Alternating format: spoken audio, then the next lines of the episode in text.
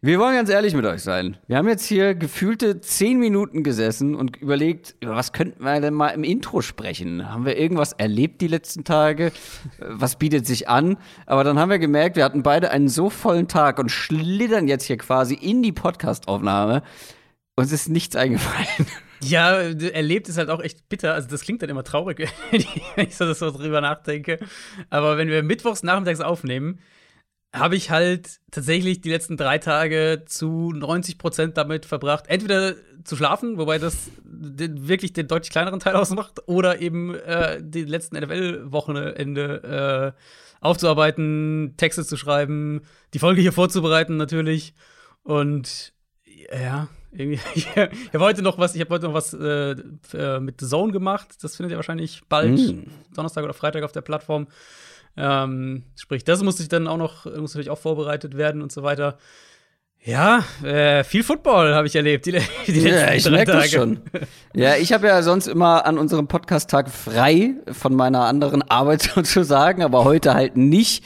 Ähm, du, ich meine, ich könnte dir erzählen davon, äh, dass mein Weisheitszahn bald raus muss und äh, wie der ah, liegt und hm. ähm, das ist hab, da habe ich, ja echt, äh, hab ich ja echt bisher noch Glück, muss ich sagen. Ja, wir haben schon mal darüber gesprochen. Ja. Bei mir kommt jetzt der allerletzte raus. Und ja, ich kriege schon wieder keine Vollnarkose. Absolute Frechheit. Ich will immer, aber mir wird immer gesagt, Herr Krüger, das brauchen Sie nun wirklich nicht. Also, das geht so schnell. Ich so, oh nee, nee.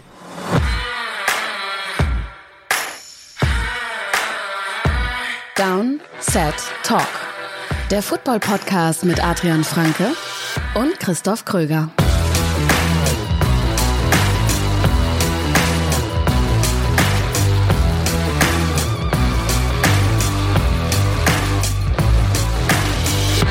Und damit herzlich willkommen zu einer neuen Folge Down Set Talk, Folge 187.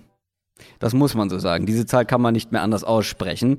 Herzlich willkommen zum offiziellen NFL-Podcast von The Zone und Spox mit mir, Christoph Kröger und Adrian Franke. Einen wunderschönen guten Tag.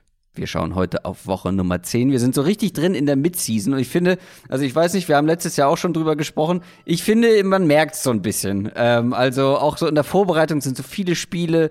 Da hat man schon eine Idee, was die Teams können, was sie nicht mhm. können. Aber die Spiele sind jetzt noch nicht komplett entscheidend, weil jeder kann es noch irgendwie drehen und wenden, äh, wenn es jetzt mal irgendwie schlecht läuft. Das ist schon jetzt auch mit einer Woche mehr. Äh, ich weiß nicht, wie es dir geht. So einen kleinen Mid-Season-Hänger, hast du den? Muss ich sagen, bisher nicht. Ich habe letztens gerade drüber nachgedacht, weil wir ja nach der, nach der oder auch während der letzten Saison äh, darüber gesprochen hatten. Ähm, bisher nicht. Und ich glaube, es liegt halt auch wirklich daran, dass diese. So eng ist, oder? Ähm, weil es so eng Bitte? ist? Weil es so eng ist und ja, so ausgeglichen das, das ist? Ja. Ist, genau, so unvorhersehbar irgendwie alles ist. Also, wir, das wäre halt wirklich, ich meine, wir hatten jetzt ja gerade Woche 9. Ja, gut. War ja quasi kompletter Wahnsinn irgendwie. Ähm, und ich, ich glaube, das, das ist tatsächlich. Und ich muss auch sagen, ich habe mir diese Woche, äh, diese Saison hatte ich ja äh, zwei, drei Wochen mal, wo ich ähm, nicht kommentiert habe, wo ich ein bisschen weniger nachts mhm. gearbeitet habe. Und das äh, hilft, glaube ich, auch. Ja. Das glaube ich. Ja, aber das stimmt schon. Ähm, ist bei mir auch weniger als letztes Jahr, definitiv, weil ähm, es tatsächlich einfach spannend ist, weil mhm. es noch nicht klar ist, ähm, ja, wer sind denn jetzt eigentlich die besten Teams in jeder Conference? Ja. Ähm, allerdings de demotiviert es direkt auch wieder, wenn man hier eine Preview macht und dann alles komplett anders kommt. Und dann einfach das schlechteste Team gegen das eins der besten gewinnt. Ja. Aber gut. Ähm, mal gucken, ob wir heute mehr Glück haben, beziehungsweise bessere Vorhersagen treffen. Wir haben viele wilde News mit am Start und ich habe ja gerade drüber gesprochen. Wer ist ja eigentlich das beste Team in der NFL? Ähm, gucken wir mal genauer drauf. Quick Question. Wir haben uns nämlich dafür entschieden oder dazu entschieden, eine ganz simple Frage von euch diese Woche zu nehmen. Und zwar eine, die über YouTube kam. Denn man kann uns jetzt auch Quick Questions über YouTube stellen, aber nur alle Kanalmitglieder, alle Memberships. Das ist eine weitere Methode, um uns unterstützen zu können. Viele haben sich gewünscht, ja, ich will nicht unbedingt bei Patreon mich anmelden extra. Ähm, Gibt es noch eine andere Möglichkeit? YouTube ist jetzt die weitere Möglichkeit. Und das macht auch und uns unterstützen, tut auch Stefan Vandré. Und der hat halt einfach gefragt, Wer ist für euch im Moment die beste Mannschaft der NFL? Das ist nämlich gar nicht so einfach zu beantworten. Ja, ist richtig. Vor allem, also, wenn wir, wenn wir fragen, wer ist jetzt aktuell die beste Mannschaft, dann finde ich, musst du eigentlich Arizona sagen. Oder es, also, Mhm. das wäre meine Antwort, wenn wir sagen, wer ist aktuell die beste Mannschaft. Einfach weil die- Cardinals halt Spiele gewinnen, wo ihnen vier ihrer besten Spieler fehlen, Ja. inklusive Quarterback und Nummer 1 Receiver, weil sie Spiele gewinnen, wo ihr Headcoach nicht mit dabei ist. Ja. Ähm, Gut, das halt machen die Bears aber auch, ne? Äh, muss man noch dazu sagen. Das ist richtig, ja. Addition by Subtraction. mhm. Ähm, nee, und also wenn, man muss ja einfach mal so sagen, es gibt kein Team aktuell, das wirklich dominant, grundsätzlich dominant ist.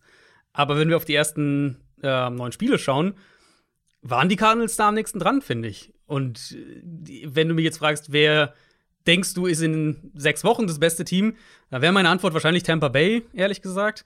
Ähm, aber aktuell ist es für mich Arizona.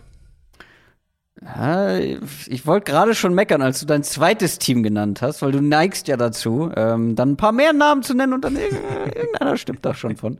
Ähm, aber ja, klar, das ist die komplett, ähm, ich glaube, die objektive ähm, Erklärung, weil, wie du schon sagst, kein Team hat bisher nicht einmal irgendwie verkackt. So, jeder hat mal irgendwie eine richtig schlechte Woche erwischt und da muss ich sagen, die schlechte Woche der Cardinals war jetzt nicht so schlecht wie von anderen Teams, wie von den Cowboys zum Beispiel letzte Woche. Ja. Ähm, Ja. Ich würde mit den Bucks gehen, einfach mit ein bisschen, also die Bucks sind ja eigentlich schon fast die ganze Zeit mein Nummer 1 Team. Und ja, die haben jetzt sogar schon zweimal verloren und die haben jetzt auch gegen die Saints verloren. Äh, vorher war es gegen die Rams. Ähm, ich fand, sie sahen aber jetzt nicht katastrophal aus, jeweils in den Ja. Niederlagen. Ja. Und ich glaube einfach, dass die insgesamt nach wie vor eines der komplettesten Teams sind, dass die Offense eine der ein, zwei, drei stärksten der ganzen Liga sein wird bis zum Ende der Saison. Ähm, klar, die Secondary, da muss man ein Auge drauf haben, aber ähm, Da werden sie auch gesünder. ich wollte gerade ist ja sagen, so da werden ein paar Das ist, Spieler ja. irgendwann noch mal wieder zurückkommen. Das wird helfen. Ich glaube, dass die einfach das insgesamt gefestigte, am besten, na, wie sagt man, das gefestigste Team, nee, das ist das falsche Wort, oder? Das kompletteste Team einfach ähm, sind auf lange Sicht und ich glaube, für mich wären sie so der Favorit, ähm, wenn wir jetzt davon sprechen. Wer ist das beste Team? Also, Ja. wer wird am Ende der, des Jahres ins Super Bowl kommen? Und da würde ich die Bucks als erstes nennen. Wenn die Cardinals dieses Niveau aufrechterhalten können, was sie bisher gezeigt haben, dann sind die natürlich mindestens gleich auf. Es ist, halt- man hat bei den Cardinals immer so ein bisschen das Gefühl, so irgendwann, irgendwann Mhm. kommt irgendwas, irgendwann hatten ja funktioniert es also nicht mehr so ja- richtig. Es ist ja auch nicht unbegründet. Sie haben ja, also sie hatten jetzt in, in, in mehreren Sachen einfach auch irgendwo, ich will jetzt nicht unbedingt immer sagen Glück, also zum Beispiel, wo sie Glück hatten, sind Fumbles. Cardinals haben sehr viel Fumble-Glück gehabt in der Saison bisher. Also, dass sie Fumbles recovern, wenn ein Fumble passiert, egal auf welcher Seite des Balls. Äh, das, das ist natürlich immer was, was irgendwo auch mal Ja, gut, ins Gegenteil umschlagen kann. Allerdings Äh, haben sie und- auch schon einige Spiele gewonnen, wo jetzt nicht ein Fumble ähm, dazu geführt hätte, dass sie dann verloren hätten. Nein, nein, Weißt genau, du? klar. Also, Aber das sind ja so immer so, also das war jetzt ja zum Beispiel gegen San Francisco einfach ein, mm, ja, das ein stimmt. Punkt, ja. dass du halt, äh, die, die Niners bewegen den Ball und dann haben sie halt ähm, zwei Fumbles, wo sie vielleicht auf dem Weg gerade waren, äh, wirklich in, in Scoring-Reichweite zu kommen Mhm, oder auch dann ein paar Plays später einen Touchdown gemacht hätten. Und das kippt natürlich dann so ein Spiel.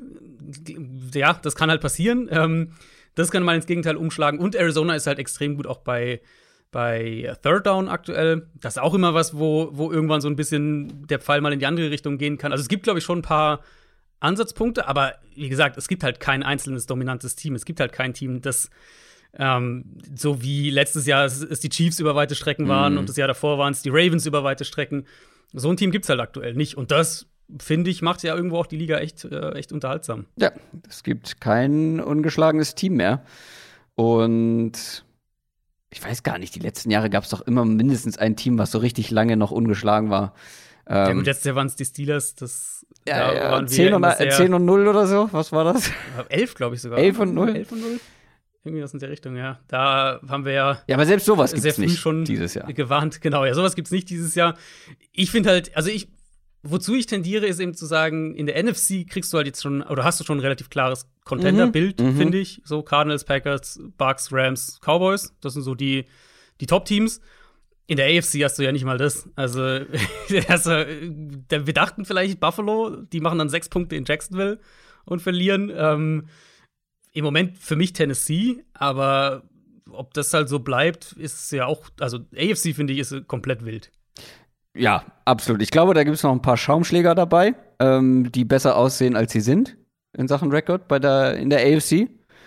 Aber mhm. ja, wer da jetzt das beste Team in der Das ist ja seit Wochen das Thema. Wer ist das beste Team in der ja. AFC? Ich war immer ja. Bills-Verfechter und ja, gut, dann kriegst du halt so eine Woche wie, wie am vergangenen Wochenende ja. und dann äh, bin ich da auch nicht mehr erste, ganz so sicher. Und das meint, das war ja wirklich auch nicht das erste schlechtere Spiel von denen. Also die haben zwar einige Spiele auch einfach dominant gewonnen, aber halt gegen auch nicht gute Teams. Ja. Und sie haben immer wieder auch mal so Wackler drin gehabt. Also selbst das, das Dolphins-Spiel die Woche davor, haben wir ja auch drüber gesprochen. Das war ja jetzt kein äh, irgendwie hier Top-Team schlägt ein, ein, Team, was bis dahin ein Spiel gewonnen hatte, sondern da haben sie sich ja auch über drei Viertel eigentlich echt, echt schwer getan. Oder mindestens mal die erste Hälfte. Okay, also zurück zur Frage. Du sagst Cardinals aktuell, Bucks wahrscheinlich am Ende der Saison perspektivisch, oder perspektivisch. Ja. Und ich sag quasi das Gleiche, nur dass ich als Antwort Bucks nehme, weil bei mir die Perspektive schon mit drin ist. Aber klar, die Cardinals sind das formstärkste Team. Ich glaube, das kann man so festhalten.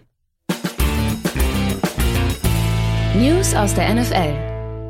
Ja, es gab wieder einige wildere Geschichten auch. Wir fangen aber mal mit Odell Beckham Jr. an. Da haben wir letzte Woche schon drüber gesprochen, weil es sich abgezeichnet hat, dass die Cleveland Browns OBJ entlassen werden. Das ist auch so geschehen. Dann haben wir auch darüber gesprochen, dass er durchs Waiver, Waiver Wire muss. Mhm. Und kein Team hat sich dafür entschieden, ihn zu picken, weil man dann diesen ja. äh, Vertrag mit aufnehmen genau. hätte müssen. Und jetzt ist er allerdings Free Agent und da gibt es doch wahrscheinlich so ein, zwei Teams, die Interesse hätten, vielleicht sogar ein paar mehr. Ja, genau. Also, wenn ihn jemand geclaimed hätte, dann äh, wäre der Vertrag natürlich viel teurer gewesen.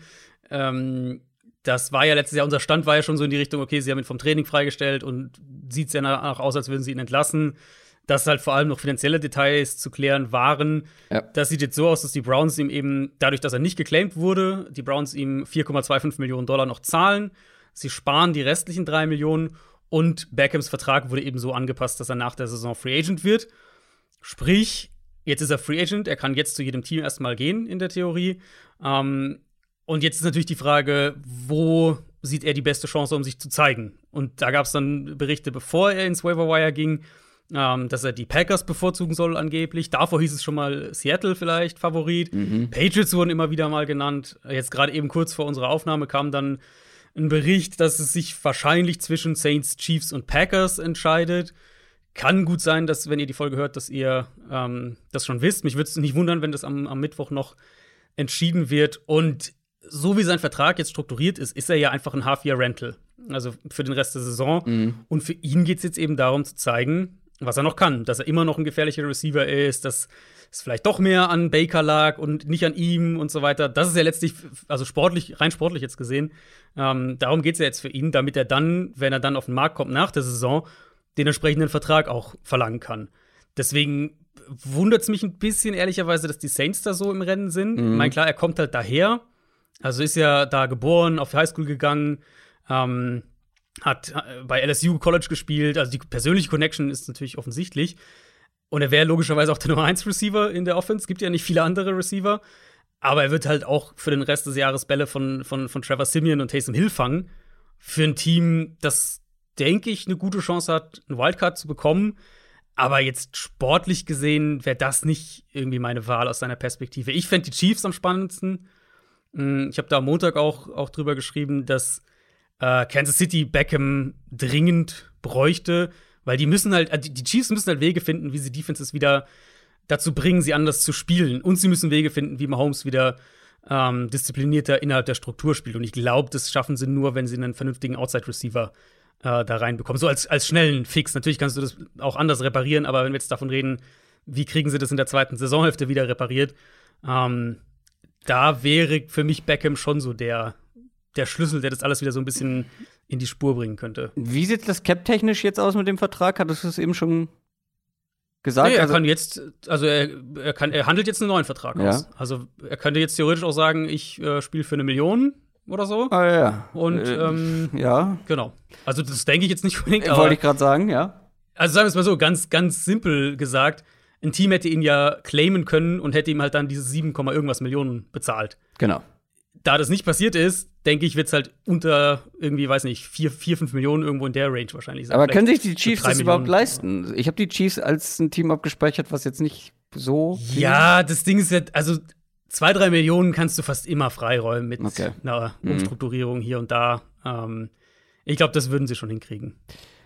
Ähm, ja, klar, die Chiefs wären spannend, aber äh, wie du schon sagst, vielleicht, vielleicht ist es ihm so viel wert, der Nummer 1 Receiver in der Offense zu sein, weil Mhm. weder bei den Chiefs noch bei den Packers wäre er das.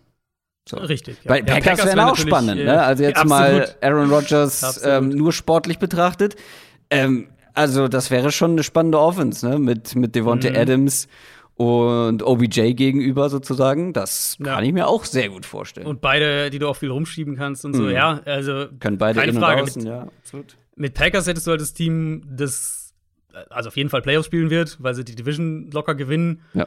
Aber du hättest halt auch die, die Chance, wirklich einen Playoff-Run hinzulegen mit den Packers. Das ist natürlich bei den anderen beiden Teams unsicherer einfach. Also Saints sehe ich da nicht und Chiefs im Moment natürlich auch nicht.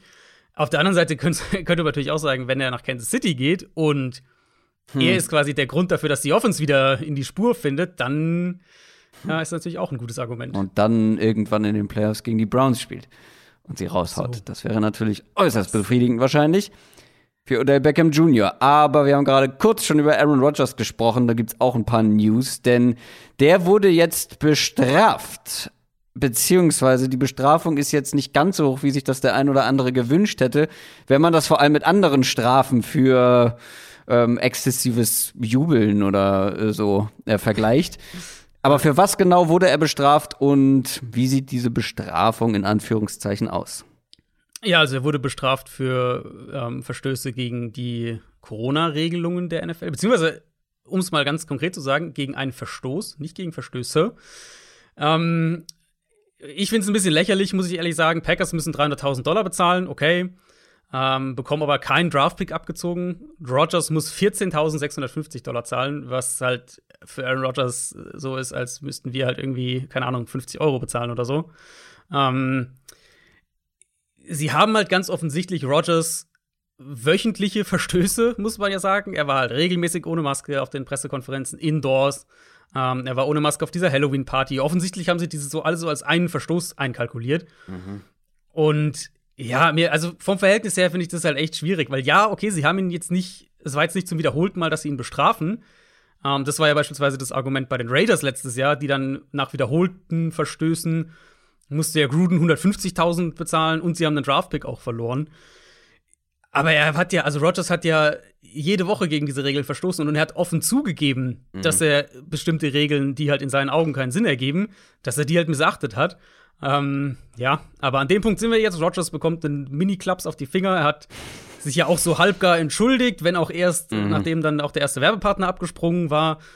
Und damit ist das Thema irgendwie halt aus NFL-Sicht abgehakt. Ähm, die Regeln wurden, das kann man vielleicht auch sagen, die Regeln wurden jetzt noch mal schärfer formuliert oder präziser formuliert. Hm, Also die Liga hat diese neuen, äh, hat jetzt neue Corona-Protokolle noch mal oder, oder aktualisierte Protokolle rausgegeben, in dem eben auch die Maskenregelung bei Pressekonferenzen und, und solche Sachen klar geregelt sind.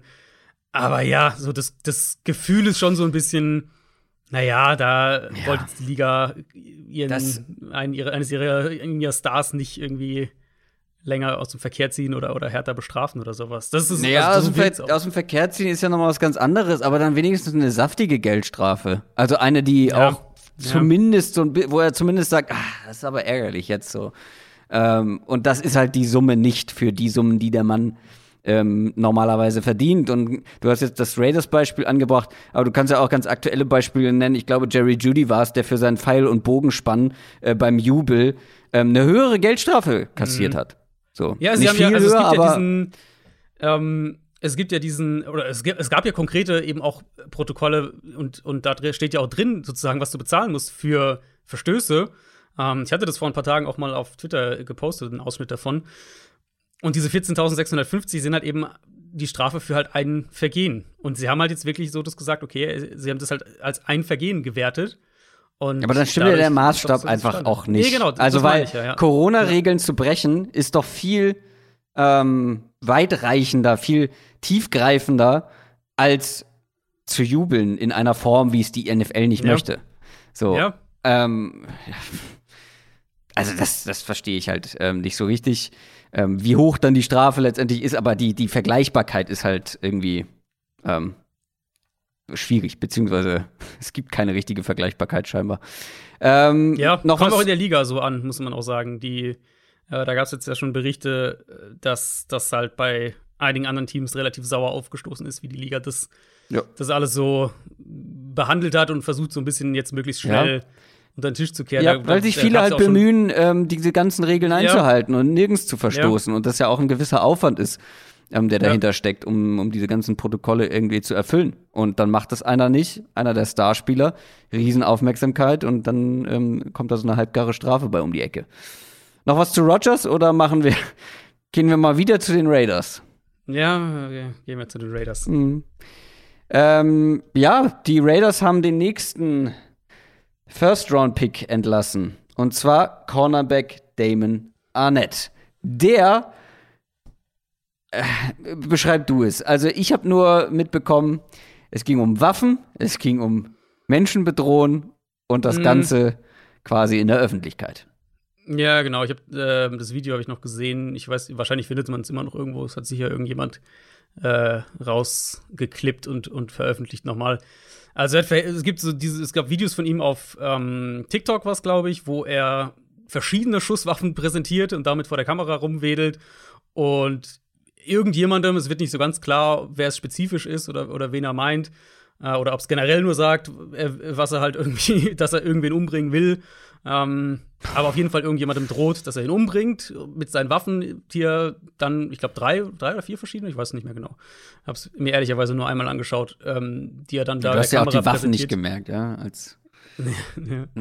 Ähm, ja, ist schon krass. Also, was dieses Jahr rund um die Raiders passiert, ist schon heftig. Und gerade Arnett, der letztes Jahr schon, also letztes Jahr First Rounder gewesen, eben, ähm, den rein sportlich betrachtet ja schon viele als Reach damals bezeichnet haben. Und es gab eben auch charakterliche Bedenken. Und, und Mayock hat es jetzt im Zuge der Entlassung auch gesagt, dass sie da halt ja daneben gehauen haben in ihrer Charakterevaluierung und dass er die Verantwortung übernimmt und so weiter. Ähm, da, Arnett hat ja noch eine Klage am Hals bezüglich ne, eines Unfalls mit Fahrerflucht aus dem letzten Jahr. Und ganz nebenbei eben hatten sozusagen die, die, die Draft-Experten recht. Er war ja auch sportlich eine totale Enttäuschung. Genau. Und ja, damit sind jetzt die beiden Erstrunden-Picks aus dem letzten Jahr weg. Mit Rux und Arnett. Und der nächste Pick, den sie danach getätigt haben in den Draft mit Lynn Bowden, den haben sie ja noch vor Ja, ja. dessen Rookie-Saison nach Miami getradet. Und das ist natürlich. Also der Track Record von Mike Mayock als GM ist eine absolute Vollkatastrophe. Ja, muss man wirklich so sagen. Das ist wirklich, das liest sich ganz schlecht. So, letzte News für alle O-Line-Fans oder für alle, die sich beschweren, ähm, dass man nicht genug über Offensive Linemen spricht. Wyatt Teller hat einen neuen Vertrag unterschrieben und das ist auch kein kleiner Vertrag. Mhm, vier Jahre, 56,9 Millionen Dollar. Ähm, das ist dann Top 3 Guard Money in der NFL aktuell. Hatte so ein bisschen einen langsamen Start in die Saison, aber letzten Spiele waren jetzt wieder absolut dominant, nachdem er Bei ja den letztes Jahr Browns so muss man noch dazu sagen. Richtig, ja, richtig, bei den, bei den Browns. Ähm, nach, hat er letztes Jahr so echt aus dem Nichts so eine absolute Breakout-Saison. War einer der besten Guards in der NFL. Und eben vor allem, was das Run-Blocking in Cleveland angeht. Und das ist eben die Identität dieser Offense. Ja. Da ist er eine absolute Säule. Es gibt jetzt auch schon Gerüchte, dass Joel Bitonio, der andere Starting Guard der Browns, ähm, dass da die Gespräche auch schon fortgeschritten sind. Also die Browns wissen, glaube ich, wo ihre, wo ihre offensive Identität liegt und ähm, wollen diese Offensive Line auch zusammenhalten. Nicht in Odell Beckham Jr. auf jeden Fall. NFL Preview. Und damit kommen wir zu Woche Nummer 10. Wir schauen auf alle Spiele und sprechen vorher uns auf, über unsere Woran hat's gelegen Picks. Ähm, wir wurden sehr oft verlinkt, weil die Heute-Show ähm, diesen Snippet quasi schriftlich Ja. benutzt hat, glaube ich. Äh, vielen Dank dafür, dass ihr an uns denken müsst. Wenn ihr Woran hattet ihr lehen hört, ähm, wir tippen auf Außenseiter und du hattest recht. Du hast gesagt, die Giants schlagen die Raiders und das war absolut richtig. Respekt dafür. Ich habe zwar gesagt, Sogar, die Begründung war sogar gar nicht so ver verkehrt, die ich davor gesagt habe, dass es halt so ein, so ein Letdown-Spiel für die Raiders Offense wird. Und das war es ja wirklich. Ja, und das Witzige ja, war, ja, so, dass ich ja, ja. hier der Raiders-Dauder bin und gesagt habe, ja, irgendwann werden sie einbrechen, aber noch aber nicht, nicht, gegen, gegen die, Giants. Giants. ja. ja. Äh, da hattest du recht. Bringt dir leider aber nicht so viel, weil auch ich hatte recht, denn mhm. unterschätzt niemals die Browns, Leute. Die Browns haben die Bengals dominiert und gewonnen ja. und waren Außenseiter. Deshalb steht es 4 zu 3 mit unseren Tipps. Wir schauen mal, auf wen wir diese Woche gehen. Wir gehen nicht auf die Bears, Bengals, Giants und Texans, denn die haben alle Bye Week und wir fangen an mit dem Thursday Night Game. Heute Nacht findet das Spiel Miami Dolphins gegen Baltimore Ravens statt. Die Dolphins haben die Texans geschlagen, stehen 2 und 7. Die Ravens mussten gegen die Vikings in die Overtime, aber haben am Ende gewonnen und stehen 6 und 2. Das sind zwar zwei Teams, die aus Siegen kommen, Beide haben aber nicht ihr allerbestes Spiel gezeigt und grundsätzlich auch ganz unterschiedliche Vorzei äh, Vorzeichen. Weil auch hier haben wir wieder den Fall, eins der besten Teams der NFL gegen eins der schlechtesten. Aber wie wir ja schon besprochen haben, das hat in der NFL ja scheinbar überhaupt nichts zu bedeuten. Deswegen müssen wir hier ganz genau draufschauen und dürfen das nicht so lapidar abhaken wie letzte Woche Jacks gegen Bills. Äh, die Dolphins haben ohne Tua Tango Valor gespielt und das über weite Strecken gar nicht mal so gut. Tour könnte wieder zurückkommen. Mhm. Ähm, ist, glaube ich, noch limitiert im Training, wird sich aber demnächst entscheiden. Vielleicht steht es auch schon fest, wenn ihr das hört. Ist das aber die einzige Chance für die Dolphins, hier irgendwie äh, im Spiel zu bleiben? Ähm, wenn man den Vergleich mit Brissett macht, ähm, ist doch noch ein Upgrade, wenn Tour spielt natürlich. Ja, Tour ist schon, ist schon auf jeden Fall ein Upgrade. Also er hat sich wohl einen, hat sich wohl sogar einen Knochen im, im Finger gebrochen, wenn ich das richtig gesehen habe. Ähm, aber es scheint wohl eine Art Bruch zu sein, keine Ahnung, mit der er den Ball trotzdem werfen kann. Sie hören äh, Dr. Franke. Richtig, richtig. Äh, ja, also er wird, äh, hat limitiert trainiert und es wirkt so, als wäre er ein äh, Game-Time-Decision. Also wahrscheinlich wird es wirklich auch erst am Donnerstag dann irgendwann im Laufe des Nachmittags, vielleicht auch wirklich erst dann im Laufe des Abends bekannt werden. Ich meine, Harbour hat es unter der Woche so gesagt, und da kann ich eigentlich nur zustimmen, dass sie sich halt schematisch auf diese Offense vorbereiten und dass er aus der Perspektive jetzt keinen großen Unterschied sieht, welche, mhm. egal welcher der beiden Quarterbacks drin ist. Und ja, Tour ist besser als Brissett und spielt auch besser, aber es ist halt immer noch in einem in diesen limitierten Parametern irgendwo. Also ich denke, die, die Aussage von Harbour ist absolut fair, was dann mhm. eben auch wieder zu dem Punkt zurückführt, den ich jetzt auch schon ein paar Mal gesagt hatte, dass diese Offense einfach wenig, wenig Spielraum irgendwie hat. In allererster Linie natürlich aufgrund dieser üblen Offensive Line, ähm, viel, viel RPOs, viel Play-Action. Kein Mensch hat Angst davor, dass diese Offense dich irgendwie vertikal bedroht. Äh, selbst die Texans, jetzt haben wir Brissett letzte Woche bei über 50% von seinen Dropbacks unter Druck gesetzt, bei fast 40% geblitzt. Und sowas in der Art erwarte ich hier halt ehrlicherweise auch. Die, die Ravens werden Tour oder Brissett, egal wer spielt, die werden viel blitzen. Ja, ähm, ist ja sowieso die, die Identität, von daher genau. müssen sie ja gar nicht groß was ändern. Ganz genau. Ähm, die werden aggressiven Coverage spielen, auf diesen ganzen kurzen Pässen sitzen und ähm, Will Fuller fehlt auch weiterhin. Mhm. Das, die bedrohen dich einfach wenig, was Big Plays und, und Shots und so weiter angeht. Was man vielleicht noch erwähnen sollte, Ravens haben noch einen Spieler in ihrer Secondary verloren mit Sean Elliott der Starting Safety, der ist raus für den, letzten, für, für den Rest der Saison. Das tut denen natürlich weh, aber ich denke nicht in diesem Matchup. Auf der anderen Seite ist die Ravens Offense, die hat letzte Woche ein gutes Comeback hingelegt, nachdem man echt schwach gestartet ist gegen die Vikings. Jetzt wartet die Dolphins Defense, die sich, ich finde, einigermaßen gefangen hat. Ähm, also man hat die Bills zumindest eine Zeit lang richtig nerven können.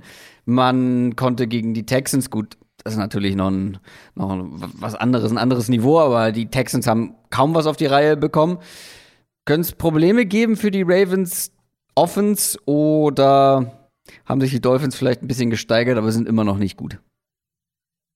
Ich würde sagen, sie haben sich gesteigert und sind im so im Mittelmaß angekommen. Ich meine, mhm. dieses Texans-Spiel, das war ja einfach wild auf beiden Seiten. Was waren das? Neun, neun Turnover, glaube ich? Ja, ja das, war, das, ging ja schon so los, dass die sich da gegenseitig den ja. Ball hin und her gegeben haben. Ja, ähm, also ich bin schon ein bisschen gespannt, weil die Ravens Offense, die kann halt echt noch so ein bisschen eine Achterf Achterbahnfahrt sein. Ähm, also Lamar Jackson spielt alles in allem eine wirklich gute Saison, gerade weil er ja eben auch jetzt den schon ein paar Mal als Passer Spiele noch gewonnen hat. Die haben jetzt gegen, gegen Minnesota zum dritten Mal schon dieses Jahr noch einen zweistelligen Rückstand aufgeholt und gewonnen. Ähm, in dem Fall muss man aber halt auch klar sagen, die lagen so hinten, weil Lamar Jackson eine ziemlich üble Mhm. erste Hälfte hatte. Aber ganz kurz, Ja. ich kann mich halt daran erinnern, dass wir, ich weiß nicht, es muss letzte Saison gewesen sein, dass wir immer wieder gesagt haben, ey, wenn die Ravens hinten liegen, ich glaube, das war auch schon das Jahr davor der Fall, wenn die Ravens hinten liegen, dann verlieren sie meistens die Spiele. Äh, Sie können das ganz gut, wenn sie in Führung gehen und dann verwalten und so. Aber Mhm. Ja, wenn sie hinten liegen, dann sind sie einfach, haben sie einfach nicht die Power. Und das, diese Storyline, dieses Narrativ kann man ja mal komplett abhaken. Absolut, absolut. Das ist wirklich auch mit, mit Lamar Jackson, ähm, muss man das, habe ich ja schon ein paar Mal hier auch jetzt gesagt, die letzten Wochen, dass, wenn man das nicht sieht, dass der anders Quarterback spielt als, als die letzten beiden Jahre, dann schaut man wirklich nicht hin, ehrlicherweise, weil das ist halt echt offensichtlich. Äh, ich, wo, wo ich wirklich drauf schaue hier in dem Matchup ist, wie aggressiv Miami das spielen will. Weil die Ravens haben jetzt zwar keine Elite-Receiver-Gruppe, aber Bateman kommt immer besser rein. Du hast natürlich Brown als Big Play-Bedrohung, du hast Mark Andrews als Sicherheits-, seine Sicherheitsoption und ähm, Baltimore erlaubt den Receivern auch eine gewisse Freiheit in den Routes, was dann für eine aggressive Defense auch nochmal ein zusätzliches Problem werden kann. Ähm, die, also die Dolphins können Quarterbacks unter Druck setzen und Baltimores Offensive Line spielt okay, aber jetzt auf keinen Fall dominant. Insofern kann ich mir schon vorstellen, dass die Dolphins auf der Seite des Balls dagegenhalten, aber denke halt, dass das Spiel auf der anderen Seite des Balls schon einigermaßen entschieden wird zugunsten der Ravens und dann Baltimore eben offensiv viel mehr so aus seiner Komfortzone tatsächlich spielen kann mit dem Run-Game, mit Play-Action und so weiter. Ich hatte ja übrigens als ersten Gedanken die Ravens, was OBJ angeht. Weil die haben auch ein bisschen Kohle. Das war noch bevor er Free Agent wurde. Die haben noch ein bisschen Kohle. Und ich weiß nicht. Ja, Bateman. Ja, Hollywood Brown. Aber so ein OBJ? Ja, ich glaube, die sind. Ich meine, Watkins haben die ja auch noch. Ich glaube, die sind mit ihrer Receiver-Gruppe zufrieden. Na gut. Baltimore ist auswärts mit siebeneinhalb Punkten Favorit. Ähm, ich weiß nicht, ob es so deutlich wird. Thursday Night Game, kurze Woche. Ähm, Aber natürlich tippen wir wahrscheinlich beide auf die Ravens. Aber ich weiß nicht, ob siebeneinhalb Punkte, ob das wirklich so, ähm, Ja. so ein Fest, solche Festspiele werden da für die, für die Ravens Offense. Ähm, könnte Zumal die ja dieses Jahr, die sind ja dieses Mal nicht so, äh, dieses Jahr nicht so dominant, dass sie, das war ja so, so ein Trade von denen ähm, vor zwei Jahren vor allem, dass sie halt schlechte Teams einfach komplett zerlegt haben. ja. Und so spielen sie ja dieses Jahr einfach nicht. Also auch wie sie offensiv von ihrer Herangehensweise her spielen. Ja, sie können halt nicht so drüber Ähm, laufen, so drüber walzen Genau. wie, wie Genau. vor, also wie mit einer besseren O-Line und ähm, vielleicht Running Backs, die noch nicht äh, Ende 20 sind oder Anfang 30. Machen wir weiter? Mhm. Dann sind wir nämlich beim Sonntag angekommen und starten mit Dallas Cowboys gegen Atlanta Falcons. Ja, es war halt wirklich wild letzte Woche, denn die Cowboys haben gegen die Broncos verloren, sind komplett baden gegangen, stehen 6 und 2. Die Falcons haben die Saints geschlagen, stehen 4 und 4. Und ja, das war überraschend sehr wenig, was bei den Cowboys offensiv ging. Aber jetzt auch nicht komplett aus dem Nichts, würde ich behaupten. Dass sie so schlecht auftreten, das war schon äußerst überraschend. Aber gegen die Patriots, kann ich mich erinnern, hat man, hat man sich am Anfang offensiv echt schwer getan. Gegen die Vikings hatte man teilweise Probleme. Was läuft da momentan in der Cowboys Offense falsch, beziehungsweise nicht mehr so gut wie ähm, vor ein paar Wochen noch? Ähm, und warum kann das gegen eine schwache Falcons Defense wieder besser werden? Oder sollte es besser werden? Also Vikings muss man natürlich fairerweise sagen, ohne Prescott. Da, Stimmt, ja. Da fair. kriegen sie von mir einen, einen, eine, einen Free Pass. Und sie haben es ja sogar gewonnen. Ähm, also, mein Eindruck in dem Spiel war, äh, dass die Cowboys Offense halt einfach ein Stück weit off war, dass es kein strukturelles Problem war oder sowas. Ja, hier und da so die Runs bei Second and Ten, die hätte ich nicht gebraucht, aber ähm, Brauchst du Prescott die hat- irgendwann mal? vielleicht, wenn die Ravens gegen die Dolphins führen, dann Ah, Okay, vielleicht. okay.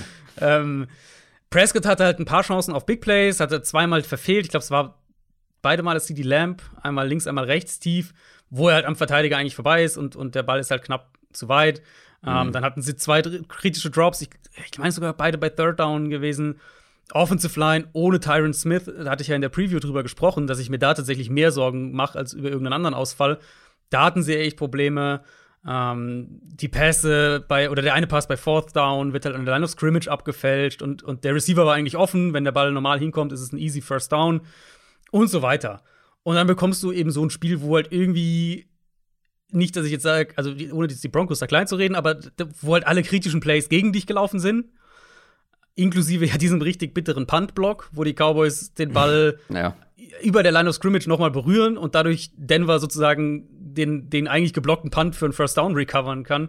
Ja, wenn halt sowas passiert, dann weißt du irgendwie, ist es nicht dein Tag. Ähm, ich würde da keine übergreifenden Schlüsse draus ziehen, weil okay. eben abgesehen davon, vielleicht den einen, dass die Offense Tyron Smith braucht. Ähm, Terrence Steele auf der linken Seite, das war eine ziemliche Katastrophe. Ich habe mal nachgeschaut, PFF hat ihn mit neun zugelassenen Pressures in dem Spiel. Und das war ja so das Musterbeispiel für diese Weak Link-Theorie für die Offensive Line, weil der Rest der Line war eigentlich ganz okay. Aber weil sie halt so einen klaren Schwachpunkt hatten, stand Prescott trotzdem viel zu häufig unter Druck. Ich denke, das wird hier ein deutlich geringerer Faktor sein. Vielleicht ja sogar Tyron Smith zurück. Mhm. Ähm, die Falcons spielen zwar überraschend gut in der Secondary und in ihrer Coverage, das muss man wirklich sagen. Aber die Front ist halt echt immer noch überschaubar. Und ich, ich vermute, da wird Dallas auch mehr wieder in sein Run-Game gehen können. Mhm. Das war auch so ein Problem gegen Denver. Ja. Äh, Cowboys haben ja Blake Jarvin auf IR gesetzt. Und eine eben der Qualitäten in der Offense ist wirklich auch das Run-Game aus 12 Personnel. Da müssen sie Wege finden, das zumindest äh, zu kompensieren jetzt, während Jarvin fehlt. Aber gegen Atlanta kannst du den Ball halt laufen. Und ich denke, das werden sie hier auch schaffen. Ähm, eine Sache hatte ich gerade noch zwischenzeitlich im Kopf. Ähm, ach so, genau. Ähm, Falcons grundsätzlich spielen besser, als ich das erwarten mhm. würde mit den, mit den Spielern, die sie einfach zur Verfügung haben. Also Def Defense sagst du, ja, ist schon in Ordnung, aber wenn wir auf die Offense schauen, also ohne Julio Jones seit Beginn der Saison, jetzt ohne Kevin Ridley seit ein paar Wochen, mhm. die also da ist ein Rookie Tight End, der das wuppen muss. Da ist ein ehemaliger Return Spezialist, der das wuppen muss. Und das sind ja. so die beiden in Sachen Skillplayer, die da irgendwie ähm, ja. ja. dieses Team schultern. Dann ist ein Olamide Zacchaeus plötzlich ähm, der, der, der Big Play Guy. Russell Gage ist Nummer 1 Receiver sozusagen. Ähm, also kurz gesagt, das ist extrem beeindruckend, aus wie wenig die eine ja, kompetente Offense machen ja. können. Und das muss man natürlich zum einen vor allem auch auf Matt Ryan zurückführen, der mhm. sich echt gesteigert hat, nachdem wir nach den ersten Wochen gesagt haben, oh, Matt Ryan äh, kommt da die, die Klippe, von der er jetzt fällt, aber das scheint nicht so zu sein. Also was er da rausholt, plus natürlich Arthur, äh, Arthur Smith, natürlich auch ähm, Credits an ihn, aber ja, da könnte auch die Dallas Defense ein paar Probleme bekommen, weil die sah jetzt schon mehrfach nicht so gut aus und auch letzte Woche nicht gegen die Broncos. Ja, das stimmt auf jeden Fall. Also Matt Ryan, um da nochmal mhm. einzuhaken, der spielt echt gut aktuell. Ich bin immer noch der Meinung, dass man das, also rein physisch, was den Arm angeht, dass man schon ein bisschen sieht, dass er nachgelassen hat. Aber eben was so das Pocket-Verhalten angeht, was den schnellen Release angeht, wie er mit Druck umgeht, den er ja immer noch bekommt hinter einer Line, die sich zwar auch ein bisschen stabilisiert hat, aber ähm, die immer noch wackelig ist, das ist schon echt stark. Und das gibt der Offense eben einen Floor aktuell. Und dann werden sie halt mit diesen beiden Spielern, mit Patterson und Pitts, werden sie immer besser darin, Matchups zu kreieren und halt wirklich darüber die Offense aufzuziehen. Also gerade dieses Patterson äh, geht ins Backfield, läuft halt irgendwie in eine reguläre Zone, äh, regulären Zone Run und beim nächsten Play bewegen sie nach draußen und er ist halt gegen einen Linebacker 1 gegen 1 und schlägt mhm. den halt natürlich. Ähm, das ist schon stark aktuell. Und jetzt, wie gesagt, Line, Offensive Line war sogar ein bisschen verbessert, selbst gegen diese wirklich gute auch Saints Front, wo ich ja vorher so ein bisschen Sorge hatte, dass Atlanta da ja, doch arge Probleme kriegt. Und also sie haben natürlich auch hier und da ihre, ihre Snaps verloren und so, klar, aber es war jetzt, also es war ein relativ ausgeglichenes Match, würde ich insgesamt sagen. Ähm, was das Run-Game angeht, da konnten sie nichts machen gegen die Saints. Das, mhm. denke ich, ist auch wenig überraschend gewesen. Was ich sagen würde, eben, also du hast recht, Cowboys, Cowboys Defense hatte jetzt auch ein bisschen ein paar schlechtere Spiele. Ähm, Secondary ist halt irgendwo doch anfällig für. Also sie machen halt Big Plays, aber sie lassen halt auch Big Plays zu. Äh, ich würde sagen, den Cowboys Pass Rush sollte man auf keinen Fall unterschätzen, weil da haben sie schon echt Qualität mit Leuten wie Gregory, mit, mit Odi Gisua, die machen wirklich Druck auf den Quarterback. Micah Parsons natürlich auch. Ja, immer noch eine, eine Waffe im Pass Rush. Aber ich sag's mal so: Also, ich mache mir in diesem Match ab heute, also Cowboys Pass Rush gegen Falcons Line, heute deutlich weniger Sorgen, als es, also aus Falcons Perspektive, als es vor zwei, drei Wochen noch der Fall gewesen wäre. Und ja, ich denke, die Falcons werden hier offensiv mithalten müssen, wahrscheinlich. Und sie werden ihre Line vermutlich Ja. mehr regulär in Pass Protection brauchen, als es jetzt gegen die Saints zum Beispiel der Fall war. Ähm, und dann bin ich natürlich gespannt. Ist ja ein kleines Revenge-Game, ob äh, Dan Quinn ein paar Ideen hat, wie er vielleicht Matt Ryan ärgern kann, oder ob umgekehrt Matt Ryan eher weiß, wie er äh, Dan Quinn ärgern kann. Die Cowboys übrigens ohne Kicker aktuell. Ähm, außer Mhm, sie haben jetzt ja, schon einen stimmt. verpflichtet. Aber ich glaube noch nicht. Ähm, Greg Sülland ist raus. Das nur als kleines Side-Info. Ist halt die Frage jetzt. Ne? Gibt es einen Bounce-Back von den Cowboys oder eine Krise? Weil ich glaube, du kannst hier guten Bounce-Back hinlegen und ähm, wenn die Offense wieder funktioniert, wie vor ein paar Wochen, dann würde ich sagen, werden die Falcons nicht mithalten können offensiv. Dafür reicht es dann doch nicht, auch wenn das alles ganz schön und gut ist, was man da rausholt. Wenn nicht, dann muss man aber doch noch mal über die Cowboys sprechen. Aber Mhm. das schauen wir nächste Woche. Ähm, ich glaube, es wird ein Bounce-Back, ehrlich gesagt. Dallas ist mit neun Punkten Favorit. Ja, da gehe ich mit, glaube ich sogar. Ich könnte mir so einen kleinen Shootout vorstellen für eine Zeit lang. Und dann steht es irgendwie so, weiß nicht, 27, 24 und dann machen die Cowboys noch so einen späten Touchdown. Irgendwas aus in der Richtung könnte ich mir vorstellen. Aber ich denke auch. Also ich denke auch, Ich dass mein- Dallas das gewinnt. Aber, Ja. aber also die Falcons darf man im Moment echt nicht unterschätzen. Ja, aber da traue ich der Falcons Defense nicht genug. Die haben dann auch fast noch gegen die Saints irgendwie ähm, das Comeback kassiert, gegen Trevor Simeon und ohne Receiver quasi. Also, Ja. das ist, glaube ich, eine Nummer zu groß. Außer die Cowboys Offense struggelt halt wieder ähm, und kann es dann so. ähm, Ja. Und man Also kann es dann so eng halten, aber. Ja. Was man wirklich sehr, auch noch vielleicht sagen muss, die Falcons aktuell sind ein Playoff-Team. Das soll man vielleicht erwähnen. Mhm. Äh, und das ist natürlich in der Hinsicht für die ein absolut massives Matchup, weil wenn du halt da einen Sieg Absolut, holst ja. gegen ein NFC, ich sag jetzt mal Top-Team, ähm, Ja, dann, ja. äh, das ist natürlich schon, also das wäre natürlich schon ein Pfund. Jetzt hätten sie die Saints geschlagen, hätten äh, jetzt hätten die Cowboys geschlagen, stehst du 5 und 4 und dann auf Ja. einmal bist du wirklich gar nicht so schlecht im Playoff-Rennen. Das kann man absolut so sehen. Und ähm, im Playoff-Rennen sind auch noch die beiden nächsten Teams, die Tennessee Titans und die New Orleans Saints. Die Saints haben, wie eben besprochen, gegen die Falcons verloren, stehen 5 und 3. Die Titans allerdings haben fünf Spiele in Folge gewonnen und jetzt auch sogar noch die Rams geschlagen. Bei den Titans, finde ich, gibt es mehrere Stories, mehrere Storylines. Ähm, das ist jetzt das zweite Spiel ohne Derrick Henry. Wie gut ist die Offense wirklich ohne ihn? Ich finde, das konnte man in der vergangenen Woche noch nicht so richtig beurteilen. Aber was ich noch krasser finde, ist die Entwicklung des Titans Pass Rush in den letzten Wochen. Ich habe nämlich mal in meine Notizen geguckt und vor ein paar Wochen stand da noch, ja, die Front ist ganz gut. Letzte Woche musste ich das streichen und durch ein sehr gut ähm, ersetzen. Da hat sich wirklich was entwickelt und gerade wenn man gegen die Rams echt so viel Druck machen kann und wirklich die Line teilweise ja auch dominieren konnte, zeitweise zumindest, das ist schon, das ist schon eine Ansage. Klar, die Saints O-Line ist jetzt auch nicht gerade übel, aber ich finde, ähm, das ist dann so ein Matchup, wo die Titans einige Spiele vielleicht entscheiden könnten, oder? Ja, ja, ich habe da, ich weiß nicht mehr genau, wann ich, wann hab ich über die Front. Entweder vor oder nach dem Bills-Spiel Mhm. war es, glaube ich, wo ich das das erste Mal erwähnt hatte oder wo es mir das erste Mal aufgefallen war. Und also mittlerweile muss man echt sagen, diese Front ist borderline dominant, wie die spielen. Mit, mit also Jeffrey Simmons wahrscheinlich ein Top 3, Top 4 Defensive Tackle dieses Jahr. Ähm, Landry spielt ganz gut, passt halt mit seiner Athletik auch super da rein, mit den ganzen Stunts, die sie da spielen. Der Nico Autry spielt auch super. Und also, ehrlicherweise ist es tatsächlich nur Bud Dupree, der da so ein bisschen abfällt in der Gruppe. Ähm, aber es ist wahrscheinlich, diese, diese Four-Man-Front ist wahrscheinlich, oder ich würde es so, so sagen, in dem Spiel haben wir wahrscheinlich die beiden physischsten Fronts in äh, der NFL aktuell. Also Mhm. die beiden physischsten Defensive Fronts in der NFL.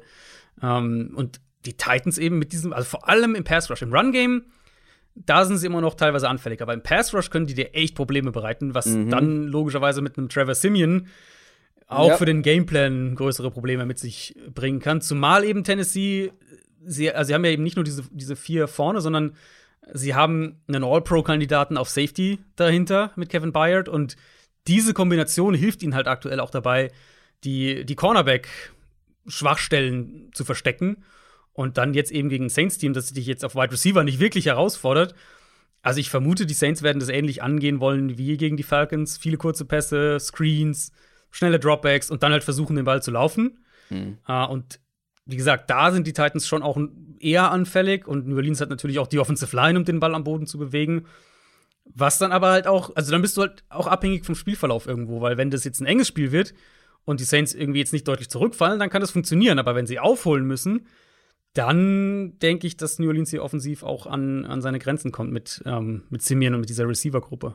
Ja, aktuell ist es wirklich so, wir geben so häufig dem äh, Camara den Ball wie möglich und ähm, passen dann so ein paar Mal zu DeAndre Harris Wenn's oder muss, halt. Marcus ja. Callaway.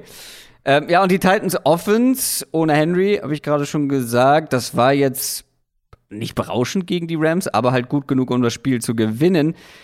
Jetzt kommt eine der besseren Defenses der Liga und vor allem eine der besseren Run-Defenses der Liga. Das konnte man auch ähm, gegen die Falcons jetzt noch mal sehen. Wie geht man das aus Titans Sicht an? Also Adrian Peterson ist überraschenderweise nicht auf einem Level wie Derrick Henry, nicht mehr zumindest. Ähm, muss es durch die Luft gehen? Muss es über Tannehill gehen? Also in dem Spiel wahrscheinlich schon. Ich meine, jetzt, also Rams war ja echt nicht gut, muss man nee. ganz klar sagen. Die konnten den Ball nicht wirklich laufen, hatten so gut wie keine Explosivität im Passspiel. Sie haben halt genug gemacht, um mit den Turnovern ja. Ihrer Defense das Spiel zu gewinnen. Übrigens, äh, Turnover ist so ein Thema gerade, ne, bei den Titans. Äh, ich bin mal gespannt, wenn die so auf ein normales Level wieder fallen. Ich glaube, die haben jetzt ähm, sechs Interceptions in den ich kriege die Zahlen nicht mehr zusammen, aber auf jeden Fall eine sehr, sehr, mhm. einen sehr, sehr hohen ja, Wert in den letzten ja. sechs Spielen. Ähm, das ist schon auffällig. Und Kevin Bayer, den du gerade angesprochen hast, ich glaube, der hat auch schon fünf über die ganze Saison. Also mhm. ähm, Trevor, ja. Trevor Dix muss ich, muss ich warm anziehen. Also ich sag mal so, Kevin Bayer ist für mich eher ein Defensive Player of the Year-Kandidat als, als Trevon Dix. Mhm. Das würde ich auf jeden Fall so vertreten. Er lässt weniger Big Plays zu, ne? Auch äh, Dix sah letzte Woche teilweise nicht so gut aus. Richtig. Ähm, vielleicht wird es ja auch so ein Spiel, wo ich sage, dass die Titans den Ball nicht laufen können und dass sie halt mehr von ihrer Passing Offense dann brauchen, als es gegen die Rams der Fall war. Und dann ist eben, das ist ja letztlich die spannende Frage. Kann Tannehill gegen eine gute Defense 25 Punkte machen, wenn das Run-Game nicht da ist? Ja. Titans Line war wackelig gegen die Rams. Ich befürchte aus Titans Sicht da auch ein relativ ähnliches Spiel, in dem die Saints Front wahrscheinlich die Line of Scrimmage gewinnt. Aber wir haben das mit Tannehill auch schon oft genug gesehen, dass er eben gegen Druck den Ball immer noch vertikal wirft, dass er seiner Offense eine Chance gibt und also mit, mit, äh, mit Julio Jones und AJ Brown gegen diese Saints Cornerbacks, das wird ein unheimlich physisches Matchup. Darauf kann man sich echt mhm. freuen. Also, wenn, man, wenn ich so drüber rede, das wird generell einfach ein wahnsinnig physisches Spiel, glaube ich. Ähm, die Titans sind nur mit drei Punkten Favorit.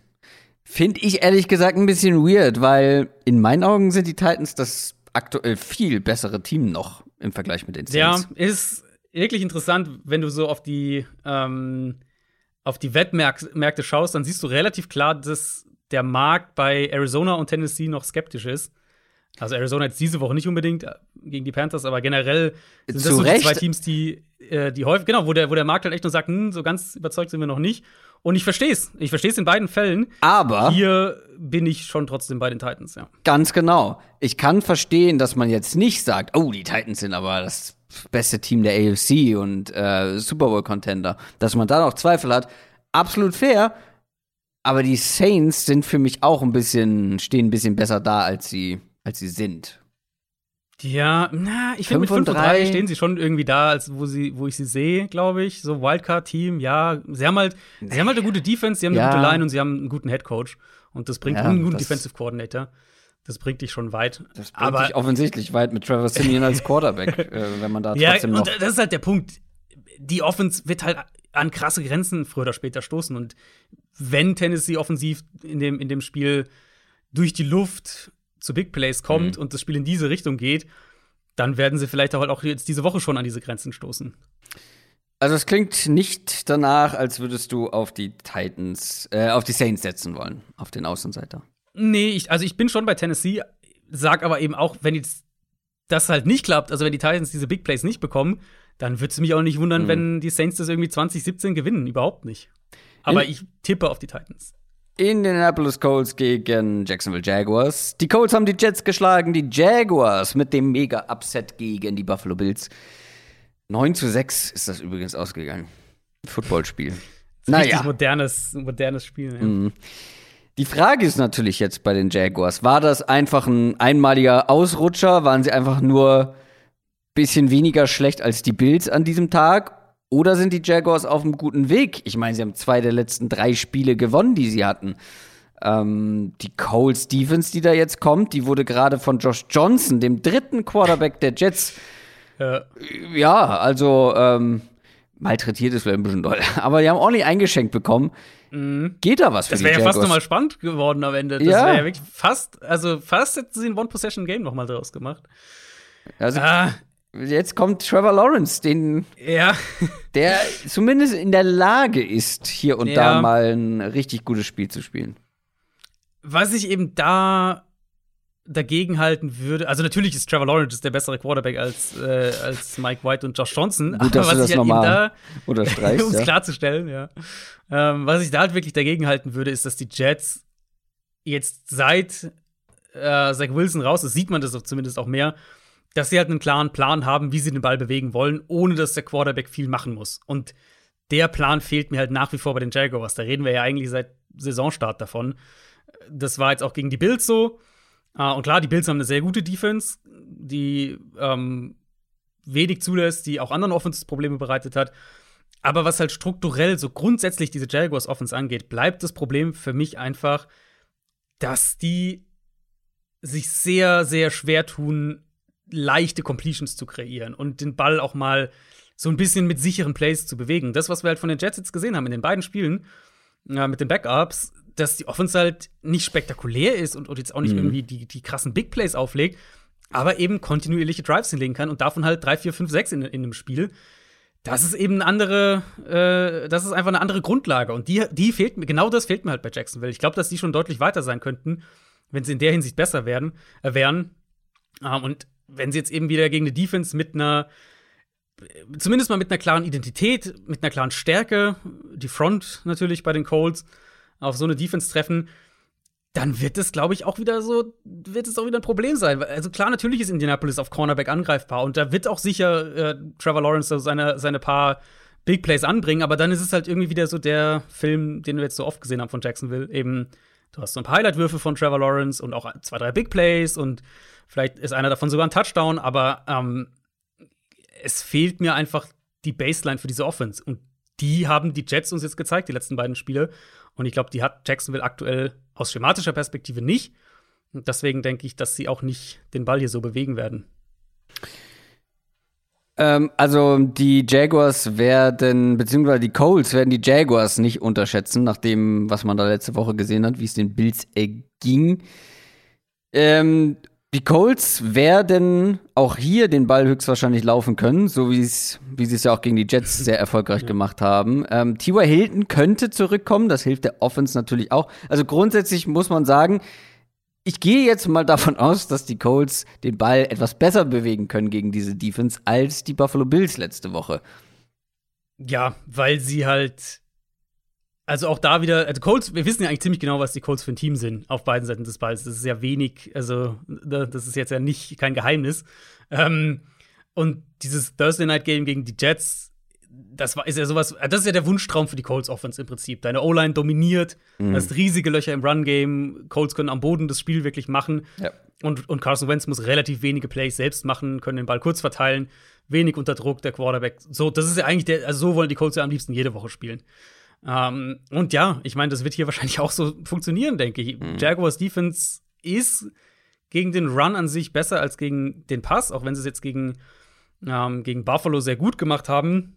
Ja, gut, das liegt aber auch an der Unfähigkeit von den Bills im Laufspiel, oder? Ja, irgendwo, irgendwo auf jeden Fall. Wir kommen ja nachher noch zu den Bills. Ähm, für mich, wenn ich, also wenn wir jetzt mal sagen, das war so eine Art Turnaround-Game für die Colts Offensive Line gegen ja eine gute Jets-Front. Das muss man ja auch sagen. Also die Jets haben ja eine, eine, deutlich bessere Defensive Line als die Jaguars. Also auf dem Papier zumindest. Ähm, Außer Josh Allen. Richtig, ja, fair. Dann vermute ich, dass Indianapolis das hier auch am Boden dominieren und, und gewinnen kann. Und wenn sie dann halt noch ein paar Plays gegen diese Pass-Defense hinbekommen, vielleicht ja mit Hilton, das gesagt, der war jetzt Anfang der Woche noch im Concussion-Protokoll. Insofern muss man da noch, noch abwarten, aber Pittman ist eh der Motor von diesem Passspiel mit den ganzen Crossern und Slants und, und Comebacks so weiter, diese, dieses Midrange-Passing-Game. Ich glaube, dass Indianapolis das relativ problemlos gewinnt. Sind auch mit 10,5 Punkten Favorit bei den Buchmachern. Schon irgendwo natürlich zu Recht.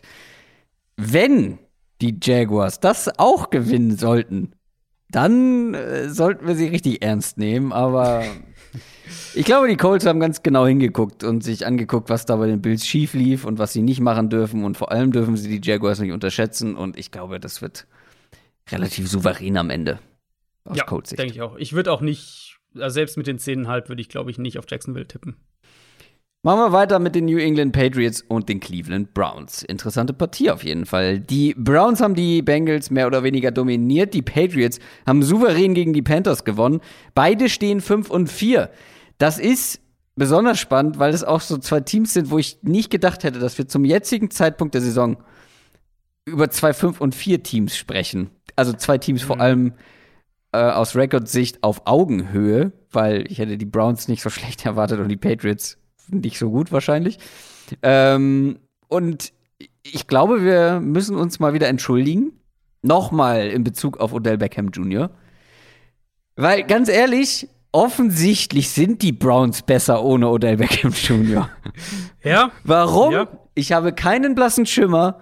Es dürfte mhm. eigentlich auch nicht so sein, aber es ist offensichtlich so. Sie sind, diese Offense scheint besser ohne ihn. Ja, man kann es, also dass es so ist, glaube ich, das kann man nicht, äh, das kann man nicht bestreiten. Jetzt äh, kann man darüber diskutieren, warum dem so ist. Ja. Was natürlich, also das Timing hat offensichtlich nicht funktioniert zwischen Beckham und, und Baker Mayfield. Vielleicht wollte Mayfield dann manchmal den Ball zu ihm irgendwie erzwingen. Auf der anderen Seite haben wir auch genug Plays gesehen, wo Beckham frei war und Mayfield ihn eben nicht sieht oder den Ball nicht zu ihm, äh, nicht zu ihm bringt. Ich glaube, man kann es relativ leicht sogar auf die Browns auf den Ist-Zustand sozusagen der Browns Offense weiterdrehen und die Analyse dann vor dem Patriots-Spiel auch. Weil was man da, denke ich, festhalten kann, ist, dass es einfach keine Playmaker-Offense ist, sondern eine Offense, die über Scheme und Struktur funktioniert und die die richtigen Roleplayer halt dafür braucht. Und so bescheuert es dann klingt, aber innerhalb dieser Parameter hilft ein Spieler wie Donovan Peoples Jones den Browns halt aktuell wirklich mehr als mhm. Odell Beckham. Ja, krass. ähm, in der Browns Offense wird Nick Chubb fehlen. Und mhm. nicht nur er. Ähm, er und Dimitri Felton noch mehr wurden positiv getestet. Nee, John Kelly auch noch, ne? Das war noch genau, und äh, Kareem Hunt wird auch noch nicht zurückkommen. Genau, aber das ähm, liegt nicht an Corona. Aber ja. die drei Running Backs wurden positiv getestet. Das heißt, es ist wieder Deonis Johnson-Time. Mal wieder. Beim ersten Mal. Hat ja schon mal geklappt. Hat also. sehr gut geklappt, muss man dazu sagen. Gegen wen war das? Ich weiß gar nicht mehr. Äh, Denver. Ah, das, da hat er das Spiel quasi alleine entschieden. Aber diese Patriots Defense, die kann unangenehm sein. Das haben jetzt schon einige feststellen müssen.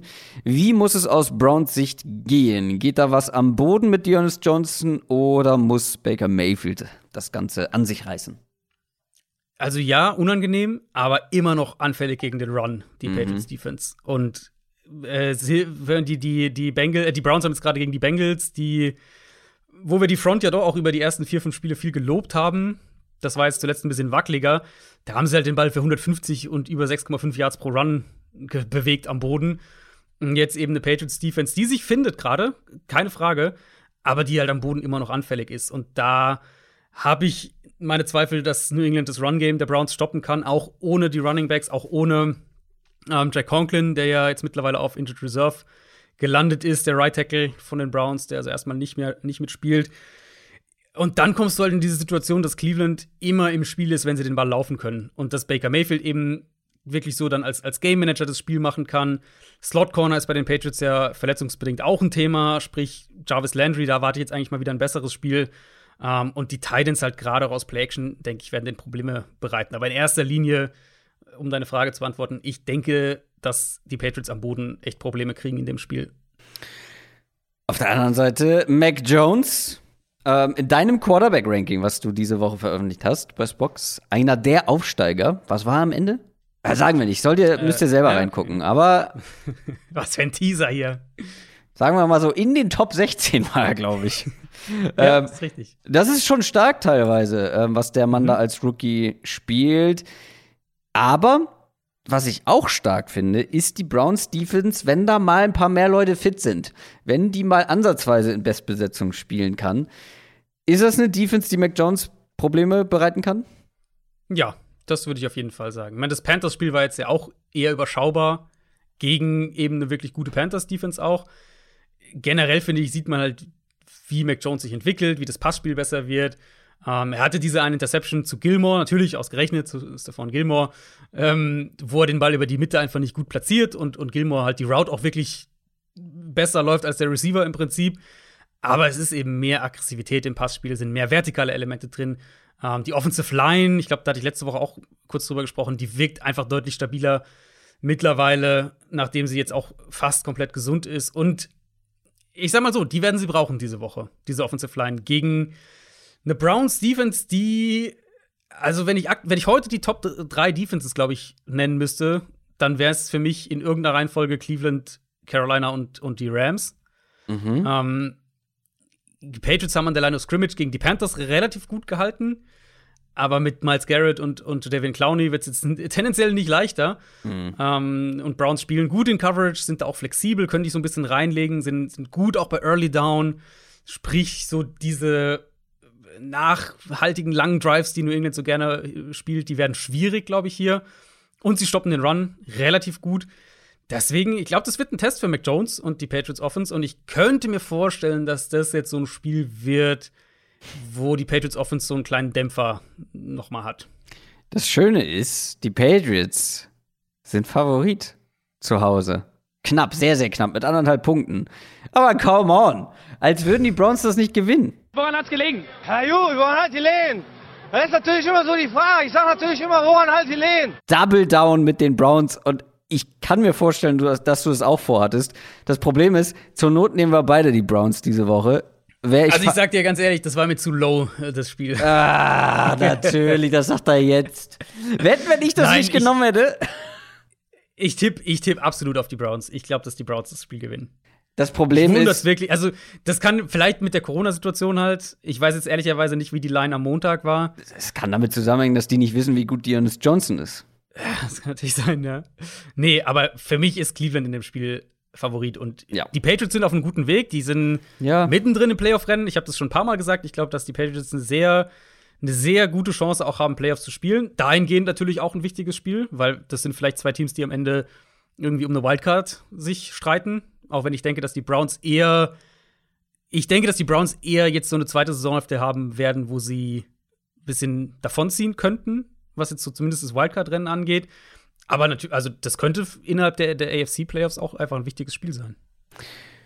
Okay, also du hast noch eine andere Option für woran hattet ihr lehen? Ich hatte mir tatsächlich ein anderes Spiel schon ausgesucht. Ja. Äh, ich habe nämlich diese Woche wenig Alternativen, mit denen ich glücklich geworden wäre. Deswegen mache ich, wie gesagt, den Double Down mit den Browns, auch wenn es natürlich kein großer Außenseiter ist. Aber darum geht's nicht. Das sage ich jedes Mal wieder. Darum geht's nicht. Es geht natürlich am Ende mehr Punkte zu haben als du. Und damit kommen wir zu den New York Jets und den Buffalo Bills.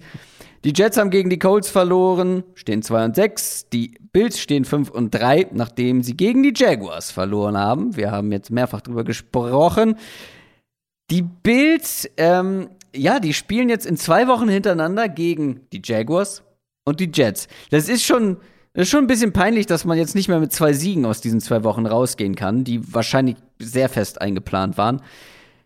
Das Ding ist, ja, die Bills haben die Jaguars unterschätzt und das war ein rabenschwarzer Tag. Josh Allen sagt nach dem Spiel, die, die Jaguars haben es mehr gewollt, was auch immer das bedeuten soll. Das ist eine beliebte Sportlerfloskel.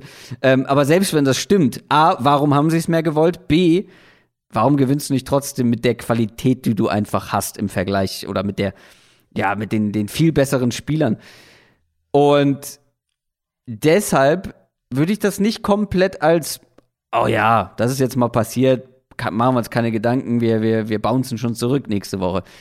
Gerade wenn man drauf guckt, wie viel Druck Josh Allen bekommen hat und wie wenig denen überhaupt eingefallen ist, wie wenig da kam gegen eine nominell ja so schwache Secondary.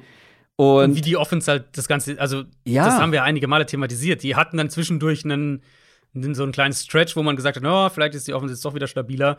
Aber diese Wackler waren ja am Anfang der Saison da. Sie waren, Mhm. das war ja auch Miami schon, das Spiel die Woche davor. Also, das waren ja wirklich mehrere Spiele, in denen jetzt auch die Offense einfach nicht so überzeugend war. ja, dazu, wie wenig man im Run-Game hinbekommt. Ich habe es vorhin schon mal angedeutet. Also, alarmierend ist es, also alarmierend ist vielleicht etwas zu groß, aber das ist auf jeden Fall etwas, wo man ein Auge drauf haben muss und du ja auch schon länger hast. Und gerade hier gegen die Jets, es sollte theoretisch besser laufen, aber die Jets können auch ärgern. Du hast die, die Defensive Line zum Beispiel angesprochen und ähm, der Druck auf Allen. Ähm, das sind so Themen, da sollte man drauf achten in diesem Matchup. Ja, also keine Frage.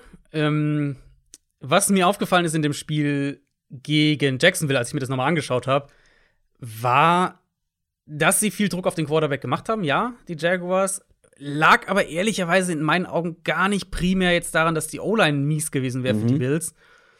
Oder dass es jetzt irgendwie das Monster-Breakout-Spiel vom Jaguars Pass Rush war, sondern in erster Linie an der Coverage und daran, dass es offensichtlich Josh Allen Probleme bereitet hat. Da waren wirklich viele Plays dabei, wo Allen entweder den Ball lange hält oder wo man sieht, okay, er muss jetzt irgendwie gerade noch mal was neu verarbeiten nach dem Snap oder er will eigentlich zu seinem ersten Read gehen und zögert dann doch noch mal. Also das war wirklich auffällig und da haben die Jaguars in meinen Augen das Spiel auch maßgeblich gewonnen. Ähm, Jets haben Marcus May für den Rest der Saison verloren. Das tut natürlich weh. Das ist so der, der Top-Safety in dieser Defense, generell, der halt so die Coverage auch zusammenhalten kann. In dem Matchup schaue ich dann tatsächlich jetzt hier eher drauf, ob wir von dieser Jets-Front, die ja echt auch einen ziemlich bitteren Tag gegen die Colts hatte, hat, äh, ob, wir, ob wir da ein dominantes Spiel bekommen. Weil in dem Jaguars-Spiel für mich, wie gesagt, war es nicht der, der, der zentrale Takeaway. Aber wir haben das schon einige Male jetzt gesehen dieses Jahr, dass die Bills an der Line of Scrimmage verwundbar sind. Und ähm, wir haben auch gesehen, dass ihnen halt der Plan B dann fehlt. Also, dass sie dann eben irgendwie mehr in enge Formationen gehen, 12 Personell, den Ball laufen, darüber so einen Rhythmus finden, wenn eben ihre Spread-Offense nicht funktioniert. Das fehlt mir so ein bisschen in der Offense. Und ich glaube, da ist die Chance für die Jets, oder das ist die beste Chance für die Jets, mh, die Line of Scrimmage klar zu gewinnen und Buffalo so ein bisschen aus der eigenen Komfortzone zu bringen. Weil wenn es darauf hinausläuft, dass Allen irgendwie ein bisschen Zeit hat und, und du dann halt diese jungen Jets Cornerbacks, die zwar besser spielen als gedacht, aber die dann irgendwie diese Bills Receiver covern müssen, das glaube ich halt nicht. Ja. Und bei den Jets, da gibt es eine Quarterback-Frage, die jetzt gerade während unserer Aufnahme, glaube ich, geklärt wurde. Beziehungsweise es wurde bekannt gegeben, dass Mike White spielen wird auf Quarterback bei den Jets. Stand ja ein bisschen ähm, zur Frage. Mike White hatte sich verletzt im letzten Spiel, dann kam Josh Johnson rein, hat das ja auch ganz gut gemacht. Zach Wilson wohl noch nicht fit genug. Ich habe mich vorhin, als du über die Jets gesprochen hast, gefragt, warum sieht man den Plan der Jets Offense, wie sie den Ball bewegen wollen, mit den Backup-Quarterbacks, beziehungsweise warum ist es ja erfolgreicher, effizienter mit den Backup-Quarterbacks als mit Zach Wilson? Das ist auf jeden Fall eine Frage, die sollten wir im Hinterkopf behalten, wenn dann Zach Wilson wieder spielt. Ja, also Jetzt- die, warum kann ich dir relativ klar sogar beantworten. Das liegt einfach daran, dass Zach Wilson halt nicht in der Struktur der Offense spielt. Also der Unterschied eben zu, zu White und dann auch Johnson war einfach, dass die beiden ähm, ja. die ganzen offenen Pässe, die halt underneath da sind, also das, was die Defense ihnen gibt, die nehmen die halt. Und äh, Zach Wilson ist halt dann permanent irgendwie aus der Pocket raus oder hat versucht, irgendwie ein Play zu machen. Die, die, die Struktur der Offense war für ihn genauso da. Er hat es halt nur nicht angenommen. Und die Backups sagen halt, oh, offener Receiver, vier Yards nehme ich, offener Receiver, fünf Yards nehme ich.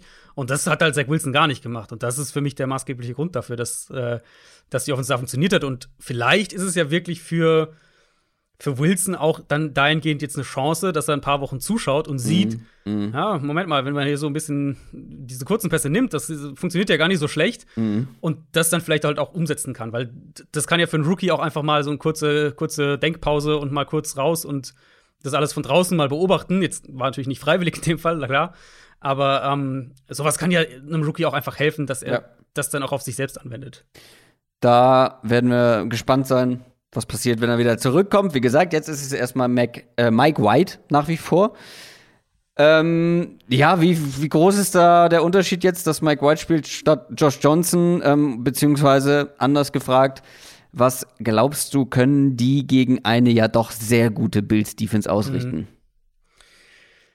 Ich denke, sie können den Ball auch einigermaßen bewegen.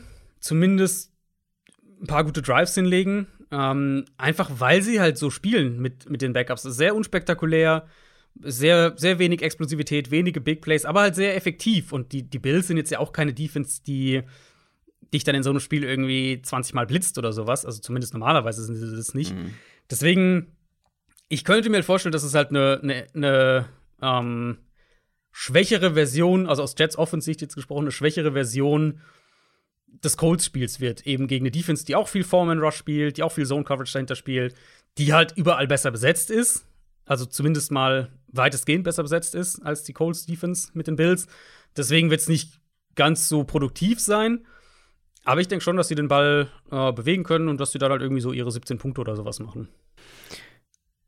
Aber die Bills werden vermutlich deutlich mehr als 17 Punkte machen, oder? Weil ich glaube, es wird ein Bills Bounce-Back-Spiel. Ja. Ähm, 13 Punkte sind sie Favorit. Ja, das äh, 13 Punkte ist natürlich ordentlich. Das muss man erstmal schaffen. Aber mhm. ich, also, ich sehe hier nicht viel für die Jets. Vor allem mit einem äh, Over-Under von 47. Das finde ich immer bitter, wenn du halt irgendwie einen 13-Punkte-Favoriten hast und mhm. dann ein Over-Under von 47,5.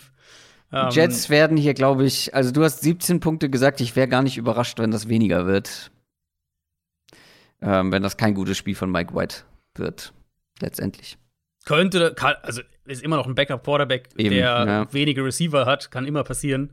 Ähm, ich bin gespannt, ob das aus Bills Sicht so ein Spiel werden könnte, wie das, was sie Woche 1 gegen Pittsburgh hatten, also was die Bills Offense angeht dass sie halt da versuchen, aus ihren Spread-Formationen Antworten zu finden und aber an der Line of Scrimmage einfach klar verlieren. Mhm. Aber dafür bräuchst du halt echt auch ein dominantes Spiel von der Jets Front. Und da, die sind, die haben Talent, keine Frage, aber das sehe ich irgendwie gerade nicht so richtig.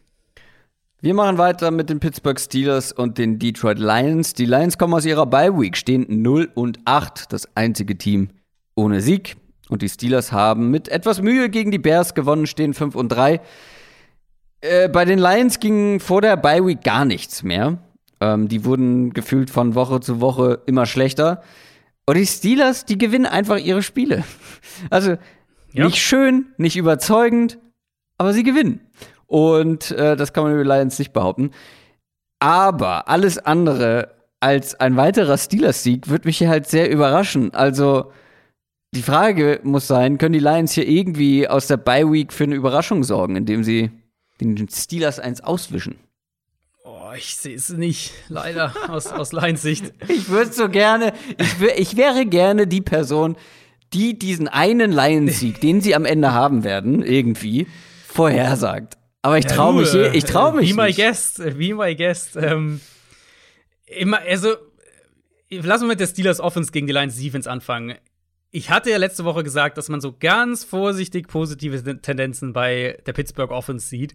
Und das ist so inkonstant. Ja, aber es ist so inkonstant. Es ist inkonstant, ja, aber also wenn wir einfach nur mal auf den Floor der Offense schauen, mhm. dann haben wir viel mehr mittlerweile äh, Motion, wir haben viel mehr diese Jet Sweeps, wir haben viel mehr auch Big Ben mal das Center. Es ist nicht alles Shotgun Spread, Ball in zwei Sekunden raus, boom, hoffentlich kriegen wir mit drei Plays irgendwie zehn Yards zustande. Sondern es ist irgendwie, es ist, finde ich, ein, also ist immer noch inkonstant, aber der, der Floor ist trotzdem stabiler als noch vor fünf, sechs Wochen. Mm, die Offensive Line spielt auch ein bisschen besser, das hilft ganz klar. Ich finde, die Offense hat mehr, hat mehr einen Puls als zu Beginn der Saison. So kann man es vielleicht zusammenfassen. Mhm. Und wenn dem so ist, dann ja, dann wird man das auch gegen Detroit merken, weil ähm, Steelers haben, äh, Lions haben so ziemlich oder wahrscheinlich die schlechteste Defense in der NFL. Wir haben vor der Bye Week gesehen, wie die Eagles komplett über Detroit drüber gelaufen sind. Das haben die Steelers so, denke ich, nicht drauf. Aber ja, die können dafür natürlich mehr Schaden mit ihren Waffen im Passspiel anrichten. Ich vermute, dass das ein Spiel wird, wo Pittsburgh den Ball gut laufen kann mhm. und dann äh, Big Ben eben auch Zeit in der Pocket hat, vielleicht ein bisschen vertikaler attackieren kann. Das ist natürlich das größte Mismatch in dem Spiel, die Receiver und, und generell die Waffen im Passspiel. Äh, Pat Fryermuth zum Beispiel ist ja auch immer besser involviert gegen die Coverage Unit äh, der, der Lions. Und ja, da, da sehe ich wenig, wenig Chancen, ehrlich gesagt, für Detroit. Was jetzt nicht heißt, dass die Steelers irgendwie 30, 40 Punkte machen. Aber das müssen sie ja wahrscheinlich auch nicht, um das Spiel zu gewinnen. Ist dann das zweitgrößte Mismatch ähm, das Duell Steelers Front gegen Lions Line äh, slash Pass Protection. Also Goff war schon gegen die Eagles ständig unter Druck und jetzt kommen halt TJ Watt und Co. Ja. Äh, das wird, das wird schwer für die Lions. Das kann richtig viel Druck für Goff geben, mal wieder. Total, ja. Ist, also eigentlich auf dem Papier müsste das ja die Stärke der Lions sein, diese Offensive Line. Ist sie halt, aber das, wir Ist haben ja vor der Saison gesagt, ja. oh, der, also das könnte eine richtig solide Line werden, aber Mhm. liegt es an Goff, dass er so ständig, dass er ständig unter Druck steht, weil immer wenn ich gucke und Goff sehe, dann, dann läuft er vor irgendwem weg oder wird gesackt. Ist, halt wirklich sehr auffällig, dass Ja. die Pass Protection entweder nicht gut ist oder Goff es auch nicht gerade besser macht. Ja, ich, also, ich glaube, ich würde nicht da tatsächlich nicht so wahnsinnig viel, ausnahmsweise nicht so wahnsinnig viel Schuld bei Goff suchen, einfach weil er ja den Ball quasi nur drei Yards tief wirft, gefühlt. Ähm, nee, ich finde schon, dass die Line ähm, unter, unter den Erwartungen zurückgeblieben ist. Jetzt bauen sie ja auch um. Penny Sewell geht nach rechts, weil Taylor Decker zurück ist und der wieder links spielen soll. Aber ja, der Pass Rush der Steelers wird ein Problem für die sein. Zumal Pittsburgh natürlich das sehr, sehr aggressiv spielen kann, weil halt kein Receiver da ist, vor dem du Angst hast, wenn du gegen Detroit spielst. Du hast halt die, die, die, dieses Kurzpassspiel, Tight End, Running Back, Slot Receiver und der Quarterback eben, der nie tief wirft. Und da, ja, also die Steelers hatten absolut schon Spiele, in denen sie gerade in der, in der Outside-Coverage auch gewackelt haben. Aber wenn dann halt irgendwie Geronimo Allison und, und Daryl Hodge oder wer auch immer deine Top-Targets sind, Ja. Dann ist natürlich das Risiko überschaubar. Sprich, ich vermute, Pittsburgh wird das aggressiv spielen, wird blitzen. Und da wäre ich, ehrlich gesagt, wäre ich überrascht, wenn Detroit in dem Spiel 14 Punkte oder mehr macht. Die Steelers sind auf jeden Fall mit neun Punkten Favorit zu Hause. Wie ich schon gesagt habe, ich würde gerne irgendwann mal auf die Lions zocken und so nach der Bye Week, vielleicht hat man irgendwie einen Special Plan erarbeitet, um den Pass Rush in Schach zu halten. Keine Ahnung, aber ich kann es nicht machen. Dafür ist es einfach. Du hast, du hast das größte Mismatch angesprochen. Wir haben über das zweitgrößte Mismatch gesprochen und die sind halt schon deutlich.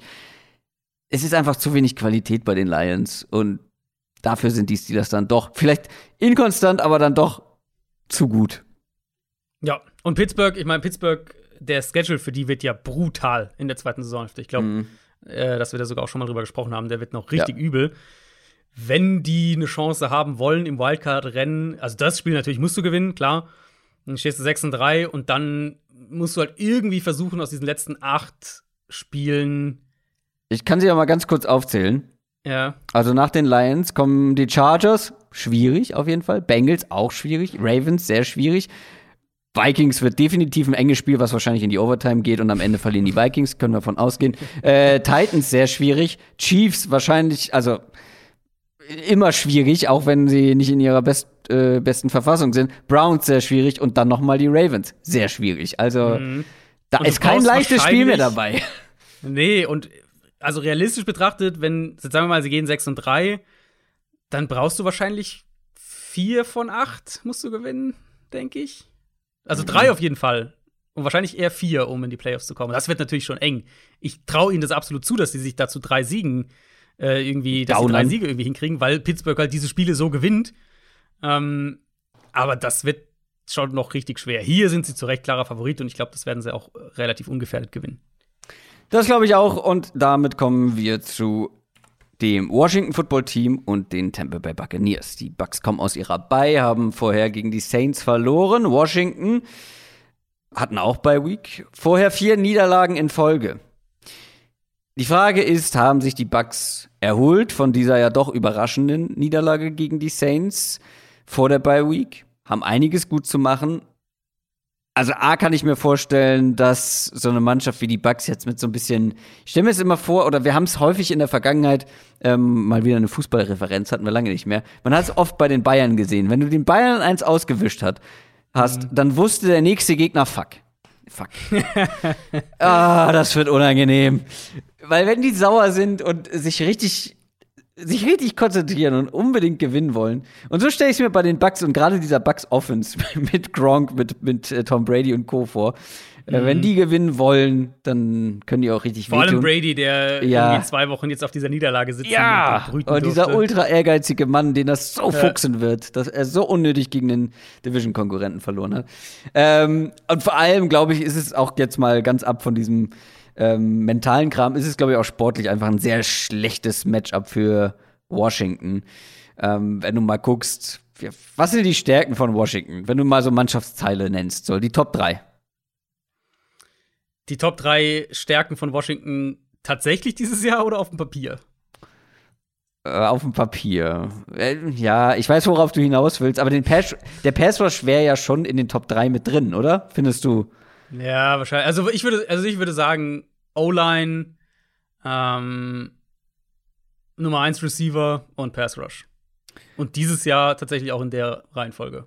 Okay. Pass Rush ist noch mehr geschwächt. Ähm, Sweat fällt aus.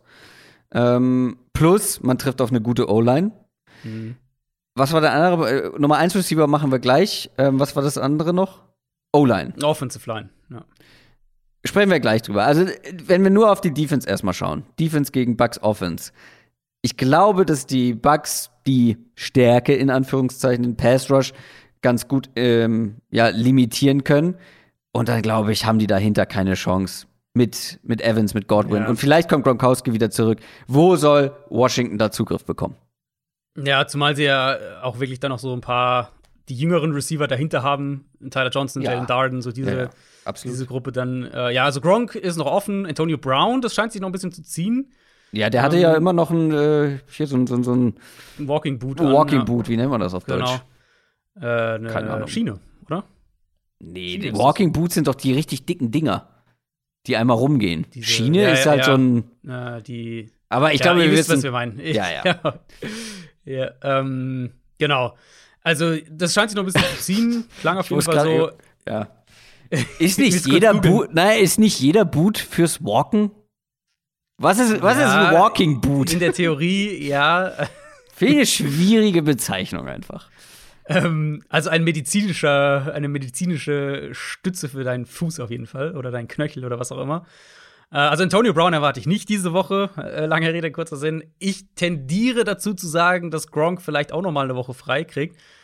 Denk aber auch, dass das jetzt nicht so einen mega Unterschied hier macht. Washington spielt einfach viel passiver auch als jetzt die Saints beispielsweise, die ähm, die rein vom Personell her ja das komplett anders matchen können, was die, was die, ähm, was die Bucks gut machen, wo die Bucks Stärken haben und so weiter. Da können die Saints ja komplett anders drauf reagieren als Washington. Washington viel in, in seinen Zone Coverages und ja, ich erwarte, also ich erwarte vor allem von Chris Godwin ein gutes Spiel. Der wird die über die Mitte, glaube ich, brutal zerlegen.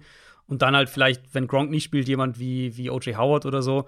Ähm, weil, also Washington ist ja nicht nur auf den Cornerbacks wackelig, die Safety und, und Linebacker, da sind sie ja wirklich konstant angreifbar durch die Luft und das wird Tampa Bay gnadenlos ausnutzen. Dann kommen wir auf die andere Seite. Du hast angesprochen die Offensive Line und natürlich äh, Terry McLaurin. Terry McLaurin hat, glaube ich, das beste Matchup von allen äh, Washington-Spielern. Die Secondary der Bucks ist auf jeden Fall anfällig in den letzten Wochen gewesen. Aber die Offensive Line wird halt auch beide Hände voll zu tun bekommen gegen die Front der Bucks. Heineke wird wahrscheinlich häufig unter Druck stehen. Dann wird es wie immer ein paar wilde Entscheidungen geben. Dann hast du ein paar Turnover vielleicht, aber auch ein paar Big Plays, äh, weil Terry McLaurin irgendwie einen absurden Catch hinlegt. Ich kann mir halt so das richtig klassische Taylor Heineke Washington Offense Spiel vorstellen. Ja, total. Ähm, was man hier sagen muss, Washington, da wissen wir einfach noch viel nicht, wer da spielen kann. Mhm. Die hatten ja auch einige Leute, die jetzt länger raus waren und es gibt jetzt ein paar, die trainieren oder zumindest wieder ins, ins limitierte Training eingestiegen sind. Brandon Scherf, Sam Cosmi, also zwei Starting O-Liner. Äh, Diami Brown, vielleicht ja sogar Logan Thomas, der Tight End, aber das ist einfach noch sehr unklar, wer da spielen kann. Da muss man Injury Report dann im Auge behalten. Wäre natürlich vor allem wichtig, die Offensive Line in möglichst Bestbesetzung zu bekommen, gerade in diesem Matchup hier. Aber ansonsten bin ich voll bei dir. Die Bucks Defense wird ja auch ein bisschen gesünder. Sean Murphy Bunting trainiert seit Montag wieder. Und das ist halt jetzt keine Defense, gegen die so ein Quarterback wie Taylor Heineke, glaube ich, viel riskieren kann, weil sonst kannst du auch so ein Spiel kriegen, wo du irgendwie drei, vier äh, Interceptions wirft, wirfst. Also glauben wir beide, dass es unterhaltsam werden könnte. höchstwahrscheinlich. Ja, aber halt, also es gibt schon auch ein Szenario, wo das eine ganz bittere Geschichte, glaube ich, für Washington wird. Ja, ja, fair. Äh, die Bucks sind auswärts mit 9,5 Punkten vorne. 9,5 Punkte sind offen, äh, ordentlich, ist nicht wenig, aber ja, selbst wenn es ein unterhaltsames Spiel wird, werden die Bucks höchstwahrscheinlich sehr deutlich gewinnen können. Ja. Souverän zumindest. Ich denke auch. Ich denke, das wird so ein Spiel, wo Tampa vielleicht so, also wenn selbst wenn Washingtons Offense einen guten Tag hat, was wir jetzt ja auch schon länger nicht mehr hatten. Also Ja. gegen die Packers vor, vor, wann war das? Vor drei Wochen? Ja, drei Wochen, glaube ich.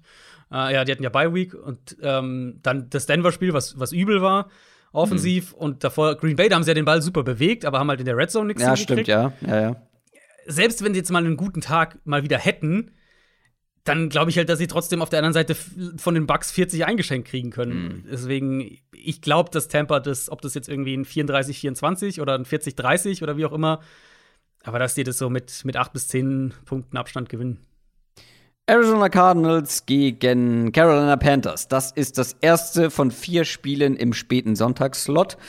Die Panthers waren relativ chancenlos gegen die Patriots, stehen jetzt 4 und 5, die Cardinals 8 und 1, nachdem sie sehr stark gegen die 49ers aufgetreten sind. Und das war halt vor allem stark, weil man ohne Starting Quarterback, ohne Nummer 1 Receiver und ohne zig andere Spieler auskommen musste.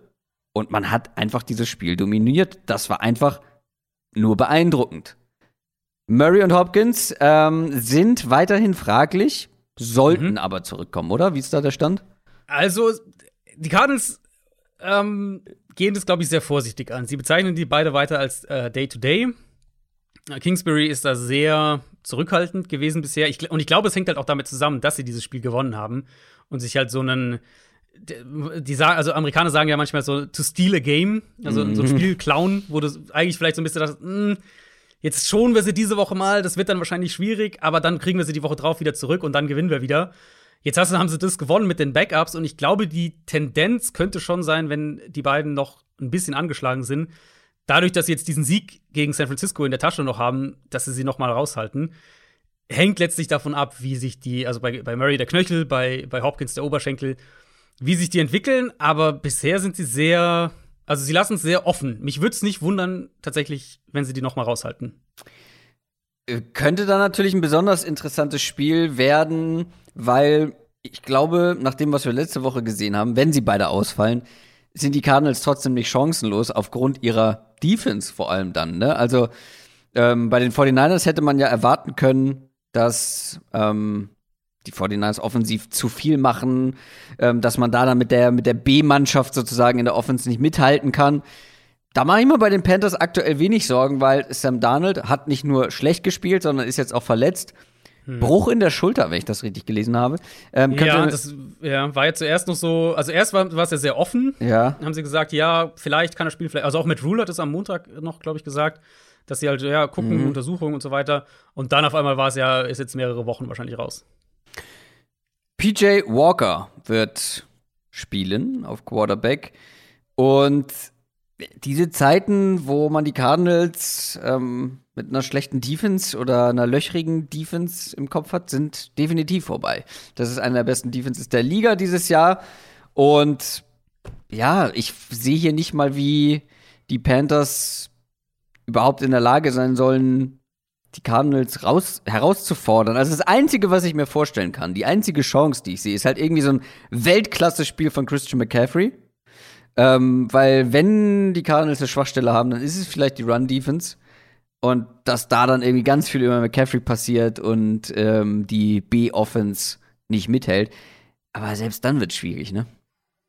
Ich denke, die beste Chance für Carolina ist halt wirklich so ein ekliges Spiel, irgendwie 17-13 zu gewinnen. Ja, genau. So in der Low Scoring, Kategorie. muss Low Scoring sein, weil Genau. High Scoring gewinnst Ja, du gegen genau. die Cardinals ähm, zum jetzigen Zeitpunkt mit den, Ka Ja, äh, mit den Panthers nicht. Genau, genau, mit den, genau, mit den, äh, mit den Panthers eben. Mit der Offense, wie sie sie aktuell Ja, haben. Also genau. werden PJ Walker bekommen. Wahrscheinlich mit Matt Barkley als Backup. Den haben sie ja vom Practice Squad der Titans diese Woche noch geholt. Dann mit neuem Starting Center. Matt Paradis hat sich das Kreuzband gerissen gegen die Patriots. Ähm, Cam Irving, der Left Tackle, hat sich mit einer Wadenverletzung äh, oder hat sich die Wade verletzt gegen die Patriots, wurde auch auf IR gesetzt. Und Cardinals Pass Rush sieht halt aktuell echt gut aus, auch ohne JJ Watt. Marcus Golden spielt richtig gut. Du hast natürlich einen Chandler Jones, der immer zwei, drei Plays pro Spiel machen kann. Aber auch die Interior Linemen, so Phillips, Corey Peters, da bekommen sie echt viel Druck von, von so verschiedenen Spielern, die jetzt nicht unbedingt die Superstars sind, aber die mhm. im Moment einfach gut bis sehr gut spielen. Und das wird, denke ich, ein Problem für die, für die Panthers einfach sein, an der Line of Scrimmage mit einem Quarterback in PJ Walker, der dir vielleicht einen kleinen Spark geben kann im Vergleich zu Donald, weil, also Donald, du kannst eigentlich mit, selbst wenn Donald dann wieder zurückkommt, ich sehe halt nicht, wie du mit dem die Saison zu Ende spielen kannst. Das, das war ja wirklich so horrend mies gegen, mhm. gegen die Patriots auch wieder. Ähm, mit den Turnover, mit der Art der Turnover, dann diese, diese Bälle, die er jetzt schon in mehreren Spielen hatte, wo er seinen Receiver einfach einen brutalen Hit aussetzt, weil er ihn halt so mies platziert. Ja, aber die bisherige Erkenntnis für mich war eigentlich, wenn ich PJ Walker habe spielen sehen, das ist halt nicht viel besser, ehrlicherweise. Ähm, ich, er, gibt dir, er kann dir natürlich mit der Athletik so vielleicht mhm. ein bisschen einen Spark geben, aber äh, mich würde es wundern, wenn, wenn Arizona sich da an der Line of Scrimmage irgendwie auf der Nase rumtanzen lässt in dem Spiel. Ja, Low Scoring könnte aber insofern möglich sein, dass wenn wirklich wieder Calamari und Hopkins ausfallen, dass man halt nicht so ein ja nicht so ein Spiel von von den Backups bekommt wie letzte mhm. Woche, sondern halt ja ein schlechteres Spiel, gerade weil klar die 49ers Defense ist jetzt nicht schlecht, aber die Panthers Defense würde ich aktuell noch oh, einen Ticken drüber. Im Moment hm? ist die 49ers Defense glaube ich tatsächlich schlecht. Wirklich komplett, also die Front würde halt noch ein bisschen Klar, die ja, Secondary die halt schon, aber die Front keinen Menschen getackelt in dem Spiel. Ja. Das war schon eklatant. Also die Panthers Defense ist auf jeden Fall besser, da können wir uns ja. drauf einigen. Ja. Ähm, deswegen könnte es halt auch für die Cardinals Offense etwas schwieriger werden. Ja, zumal sie ja noch mehr Verletzungen dann, also das war ja die Niners echt. Äh, ähm, ja, ja, da ist ja, aber auch bei den Niners einer nach dem anderen. Also. Ja, ja, genau. Bei den Niners haben auch mehrere Leute äh, dann noch verloren in dem Spiel. Und Cardinals, also Chase Edmonds wird ja jetzt wohl ein, zwei, vielleicht drei Wochen fehlen mit Ino einer Knöchelverletzung. Genau, Ino Benjamin, der wird dann mehr spielen. Ähm, Justin Pugh, Starting Guard, musste früh in dem Spiel verletzt raus, könnte nochmal ausfallen, ist auch Day-to-Day. -Day. Genau wie Max Garcia, der andere Starting Guard, der ähm, statt Josh Jones dann in die, in die Startformation gerückt war. Der hat sich auch verletzt gegen die Niners, auch Day-to-Day. -Day. Wenn die Panthers hier eine Chance haben wollen, dann muss es ja da sein, also an der Line of Scrimmage mit einem Hassan Reddick, der äh, natürlich kleines Revenge-Game hier äh, mit, mit Derek Brown, mit Daquan Jones, mit Brian Burns, falls der spielen kann. Der hat sich ja gegen die Patriots da am, am äh, Knöchel verletzt bei dieser oh, schon eher unschönen Aktion von Mac Jones, wo er nach dem Fumble so noch mal nach dem Bein irgendwie greift, nach dem Knöchel greift und, und Burns halt irgendwo auch schon auch ein bisschen versuchen will zu verhindern, dass er zum Ball kommt. Aber dabei hat sich Brian Burns halt verletzt. Mm, und ja, dann ist halt letztlich die Frage, wer bei Arizona spielt. Auch AJ Green ist ja noch nach wie vor auf der Covid-19-Liste. Mhm. Also auch da vom Timing her müsste das rechtzeitig hinhauen, aber vielleicht ist der auch einfach angeschlagen noch dann gesundheitlich und sie und der spielt noch nicht diese Woche. Ich sehe am ehesten das Problem für Carolina in der Underneath Coverage tatsächlich, weil selbst, selbst wenn Hopkins dabei ist, dann werden wir wahrscheinlich viel Hopkins gegen Gilmore bekommen, was ja auch ein ganz gutes Matchup eigentlich ist. Ähm, aber ich glaube, da so Slot Receiver, Tight End, Rondell Moore, Running Backs im Passspiel, ich glaube, da werden die, ähm, werden die Panthers Probleme bekommen, selbst wenn Arizona noch mal ohne, ohne Kyler Murray spielt. Die Cardinals sind mit 10,5 Punkten Favorit. Das finde ich, wenn die Backups oder der Backup-Quarterback spielt, Kyler Murray nicht spielt, vielleicht ein bisschen viel. Äh, wir haben über das Low-Scoring-Game gesprochen. Ja, äh, da, da, geht die Quote ist auf jeden Fall noch. Mit Murray, mit, ne? Äh, mit Murray, ja. ja. Das muss, also vielleicht, das klang jetzt irgendwie sehr, äh, das klang vielleicht jetzt sehr, äh, ich weiß, was da passiert, mäßig. Das ist jetzt einfach so weil meine mhm. Vermutung, mhm. Dass die Murray halt noch mal eine Woche raushalten könnten, weil er ja ähm, eben, das waren ja mehrere Sachen, war ja der Knöchel natürlich und dann hat er auch ein bisschen Schulterprobleme gehabt und so. Und halt, dass sie vielleicht mit dem Sieg gegen die Niners im Hinterkopf dann sagen, wir können es uns sozusagen noch mal mhm. leisten, dieses Risiko einzugehen, den Backup spielen zu lassen. Aktuell gehen, denke ich, aber auch viele davon aus. Colt McCoy hat es ja gesagt nach dem Spiel oder, oder Anfang der Woche, dass er eigentlich denkt, dass Murray spielt. Ähm, ich glaube, die meisten gehen schon eher davon aus, dass er spielt. Mich würde es aber nicht wundern, wenn sie ihn noch mal raushalten. Aber du würdest in beiden Fällen auf die Cardinals setzen? Ja, weil ich halt der Panthers Offense im Moment gar nichts zutraue. Also, mhm. selbst wenn es so low-scoring wird, klar, dann haben die Panthers eine bessere Chance, das zu gewinnen. Aber die Cardinals Defense kann halt die Panthers schon auch vor ziemliche Probleme stellen. Insofern glaube ich, da, dann, ja, ich glaube, also so ein 17-13, wenn, wenn Colt McCoy spielt, das kann ich mir in beide Richtungen vorstellen, aber ich würde, denke ich, bei Arizona bleiben. Los Angeles Chargers spielen gegen die Minnesota Vikings. Die Vikings haben gegen die Ravens mal wieder ein Spiel knapp verloren. Man steht 3 und 5 und 5 und 3 ist der Rekord der Chargers. Das ist ja schon wieder ein Schlüsselspiel irgendwo für die Vikings. Ähm, die Vikings können Spiele nicht finishen. Das funktioniert einfach nicht. Das ist, breaking, breaking News. Das ja. ist seit Beginn der Saison einfach, einfach ein Thema. Ähm, und es ist halt, wir haben es ja letzte Woche besprochen, es liegt ja nicht daran, dass die Offense nicht gut ist, dass die nicht den Ball bewegen können. Ähm, Gerade die Secondary, ähm, die treffen jetzt auf die Secondary der Chargers, die sah ganz schön wackelig aus. Ähm, die Run-Defense ist auch keine Stärke. Also die Vikings werden auch hier wieder den Ball bewegen können. Ähm, wir müssen, wenn wir über die Run-Offense sprechen der Vikings, müssen wir gleich noch mal kurz über Delvin Cook sprechen, aber einmal so grundsätzlich gegen die Chargers kannst du momentan den Ball bewegen, sowohl am Boden als auch durch die Luft. Das mhm. wird für die Vikings auf jeden Fall wieder nicht das Problem sein. Ja, O-Line war ja auch ein bisschen stabiler jetzt, nachdem, nachdem sie gegen Dallas da ziemlich geschwommen sind. Und ja, also Chargers Front, das bleibt einfach ein Thema, habe ich jetzt auch schon ein paar Mal drüber gesprochen. Wirklich anfällig gegen den Run, auch mit der Art und Weise, wie sie spielen, klar hatten es ja auch vor dem Eagles-Spiel, Eagles hatten wir es ja auch thematisiert. Eagles konnten auch den Ball viel am Boden bewegen. Ähm, Chargers Defense ist die einzige Defense in der NFL, die im Run-Game eine Success Rate von über 50% zulässt. Also mehr als die Hälfte der Run-Plays gegen die Chargers gelten quasi gemessen am Raumgewinn zu einem neuen First Down als Erfolg. Wie gesagt, die einzige Defense, die das zulässt am Boden. Insofern erwarte ich das hier auch. Ich denke, ähm, denk, die Vikings werden den Ball sehr gut laufen können, werden so rein stilistisch, was so ihre bevorzugte Herangehensweise angeht, werden sie das so spielen können, wie sie es auch im Idealfall spielen wollen. Mhm. Und wenn dann halt die, die Runs bei Early Down, Early Down auch klappen, dann ist es halt auch eine andere Vikings-Offense. Das Problem ist ja häufig, dass sie halt nur einen Stil haben und entweder der klappt oder der klappt nicht. Hier denke ich, dass das funktioniert und selbst wenn sie vielleicht nicht so die Shotplays hinbekommen im Passspiel, weil das ist ja das, was die Chargers dann mit ihrer, mit ihrer Defense-Philosophie ganz gut wegnehmen können, dann wird Minnesota den Ball trotzdem gut bewegen können am Boden mit Pässen, so kurz, mittellange Pässe. Uh, da, werden sie, da werden sie den Ball trotzdem bewegen können. Eine Sache, die man hier noch schauen muss, ist, ob das mit Delvin Cook sein wird mhm. oder ob da noch was kommt diese Woche. Da steht seit Dienstagabend ein Vorwurf häuslicher Gewalt im Raum oder hinsichtlich häuslicher, häuslicher Gewalt im Raum von seiner Ex-Freundin. Wir haben das ja bewusst nicht in die News mit reingenommen. Das vielleicht auch zur Info für euch, weil die ganze Situation noch sehr vage sich darstellt. Cooks ja. Anwalt hat eine, eine sehr klare Gegendarstellung präsentiert, wonach es andersrum gewesen sein soll, dass eben diese Frau in sein Haus eingedrungen ist und ihn mit einer Waffe bedroht hat, wo es auch angeblich Zeugen für geben soll. Ähm, also ja, da wollen wir einfach nicht groß rumspekulieren, aber damit ihr es mal gehört habt, da könnte noch etwas kommen. Ich vermute nicht, dass es dieses Spiel diese Woche betrifft. Mike Zimmer wurde auch jetzt heute auf seiner Pressekonferenz dazu gefragt und er hat gesagt, er kann da nicht viel zu sagen, aber er weiß halt auch tatsächlich nicht viel. Aber ich denke, wenn es da Konsequenzen gibt, dann wird äh, dann wird's die nicht, äh, dann werden die nicht dieses Spiel betreffen und rein sportlich eben, ja, ich glaube, die Vikings Offense ist einfach kein gutes Matchup für die Chargers Defense und deswegen erwarte ich da schon einiges an, an Punkten. Ja, und ähm, selbst wenn Delvin Cook ausfällt, man hat jetzt häufig von Alexander Madison auch gesehen, dass er ihn sehr gut ersetzen kann. Ähm, und Kini Nwangwu. Ähm, so. Ist der neue heiße Scheiß bei den Vikings. Äh, Kini Nwangwu hatte Breakout-Game. Ähm, Im Special-Team vor allem.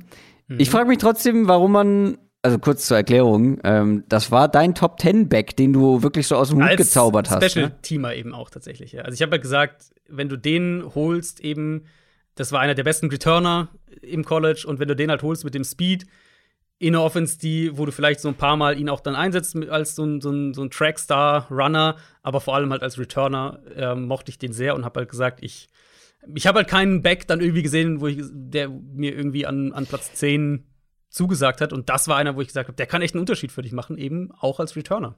Aber warum kann so ein Spieler nicht in der Offense für den einen oder anderen besonderen Moment sorgen, in welcher Rolle auch immer, mit so einem Speed. Ich würde ihn da gerne sehen. So ist es nicht. Ich glaube absolut, dass er gerade in dem gerade in dem Scheme, wie die Vikings das spielen, wir sehen es ja mit Dalvin Cook eben, ähm, ja. das ist da, und das sehen wir auch in anderen Offenses dieser, dieser Art, Shannon, Den Typen Shannon Screen Pass, und ich ja, meine, von den genau. Screens genau. gibt es jede Menge, da kann man auch mal einen Kini Nwangu geben.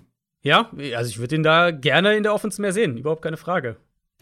Chargers Offense, nächstes Thema. Die sah wieder etwas besser aus nach zwei schwächeren Spielen, aber so richtig dominant und konstant war das auch nicht. Ähm, was muss da noch besser laufen gegen die Vikings? Äh, ich bin einfach immer noch, ich bin immer noch schematisch nicht so ein Fan von der Chargers Offense. Es ist so viel Kurzpassspiel, kurze Option Route, Ball schnell raus und dann die Shotplays, die halt oft draußen kommen. Da verlangen sie dann halt wirklich viel von, von äh, Herberts Arm. Und das ist einfach kein gutes Rezept für konstanten Erfolg. Und es ist anfällig für diese krassen Ups und Downs, die wir ja schon gesehen haben jetzt mit, mit dieser Offense in dieser Saison. Vikings Offense halt auf der anderen Seite ohne Daniel Hunter, klar, diese Woche auch noch mal ohne Harrison Smith, ohne Patrick Peterson. Ich denke, die werden Justin Herbert nur sehr bedingt unter Druck setzen können. Vielleicht ein bisschen über die rechte Seite der, der O-Line, aber nicht in dem Ausmaß, dass es, denke ich, das Spiel mhm. prägt. Ähm, und dann, ja, denke ich halt schon, dass, die, dass die Chargers ihre Big Plays gegen diese Version der Vikings Secondary aktuell anbringen können. Ja, das ist halt so, das ist so das Matchup, in dem ich sagen würde, dass diese Version der Chargers Offense mit einem ganz gut designten Kurzpassspiel und der individuellen Qualität darüber hinaus dann, dass die da gut punkten kann. Also ich meine, selbst die Vikings Defense war ja jetzt gegen Baltimore nicht irgendwie, hat er jetzt nicht überragend gut gespielt, mhm. sondern das waren eher für mich die Ravens, die halt schlecht gespielt haben offensiv, vor allem in der ersten Hälfte. Ich erwarte hier, dass die Titan, äh, dass, dass die äh, Chargers den Ball bewegen und auch gut punkten können. Und auch die, ähm, ja, und auch die Chargers werden, wie du schon sagst, ähm, auch am Boden den Ball bewegen können. Ähm, nach Expected Points Added sind das die beiden schlechtesten Run-Defenses der hm. Liga. Die, wir werden wahrscheinlich viel am Boden sehen. Das gefällt dir doch, oder? ja, also wenn die Chargers, ich glaube, wenn die Chargers das Matchup sehen, dann werden wir auch da zumindest viel durch die Luft sehen. Und viele Punkte? Ich glaube, es gibt hier viele Punkte. Ja, und ich glaube, das kam absolut, auch so raus. Ne? Also, wenn wir sagen, beide Offenses können gut den Ball bewegen, dann wäre ein Low-Scoring-Game eine herbe Enttäuschung. Die Chargers sind knapp Favorit. Ähm, ja, ich hatte überlegt, die Vikings hier vielleicht zu nehmen, aber ich glaube, die Chargers sind das bessere Team und ich glaube, die Chargers gewinnen.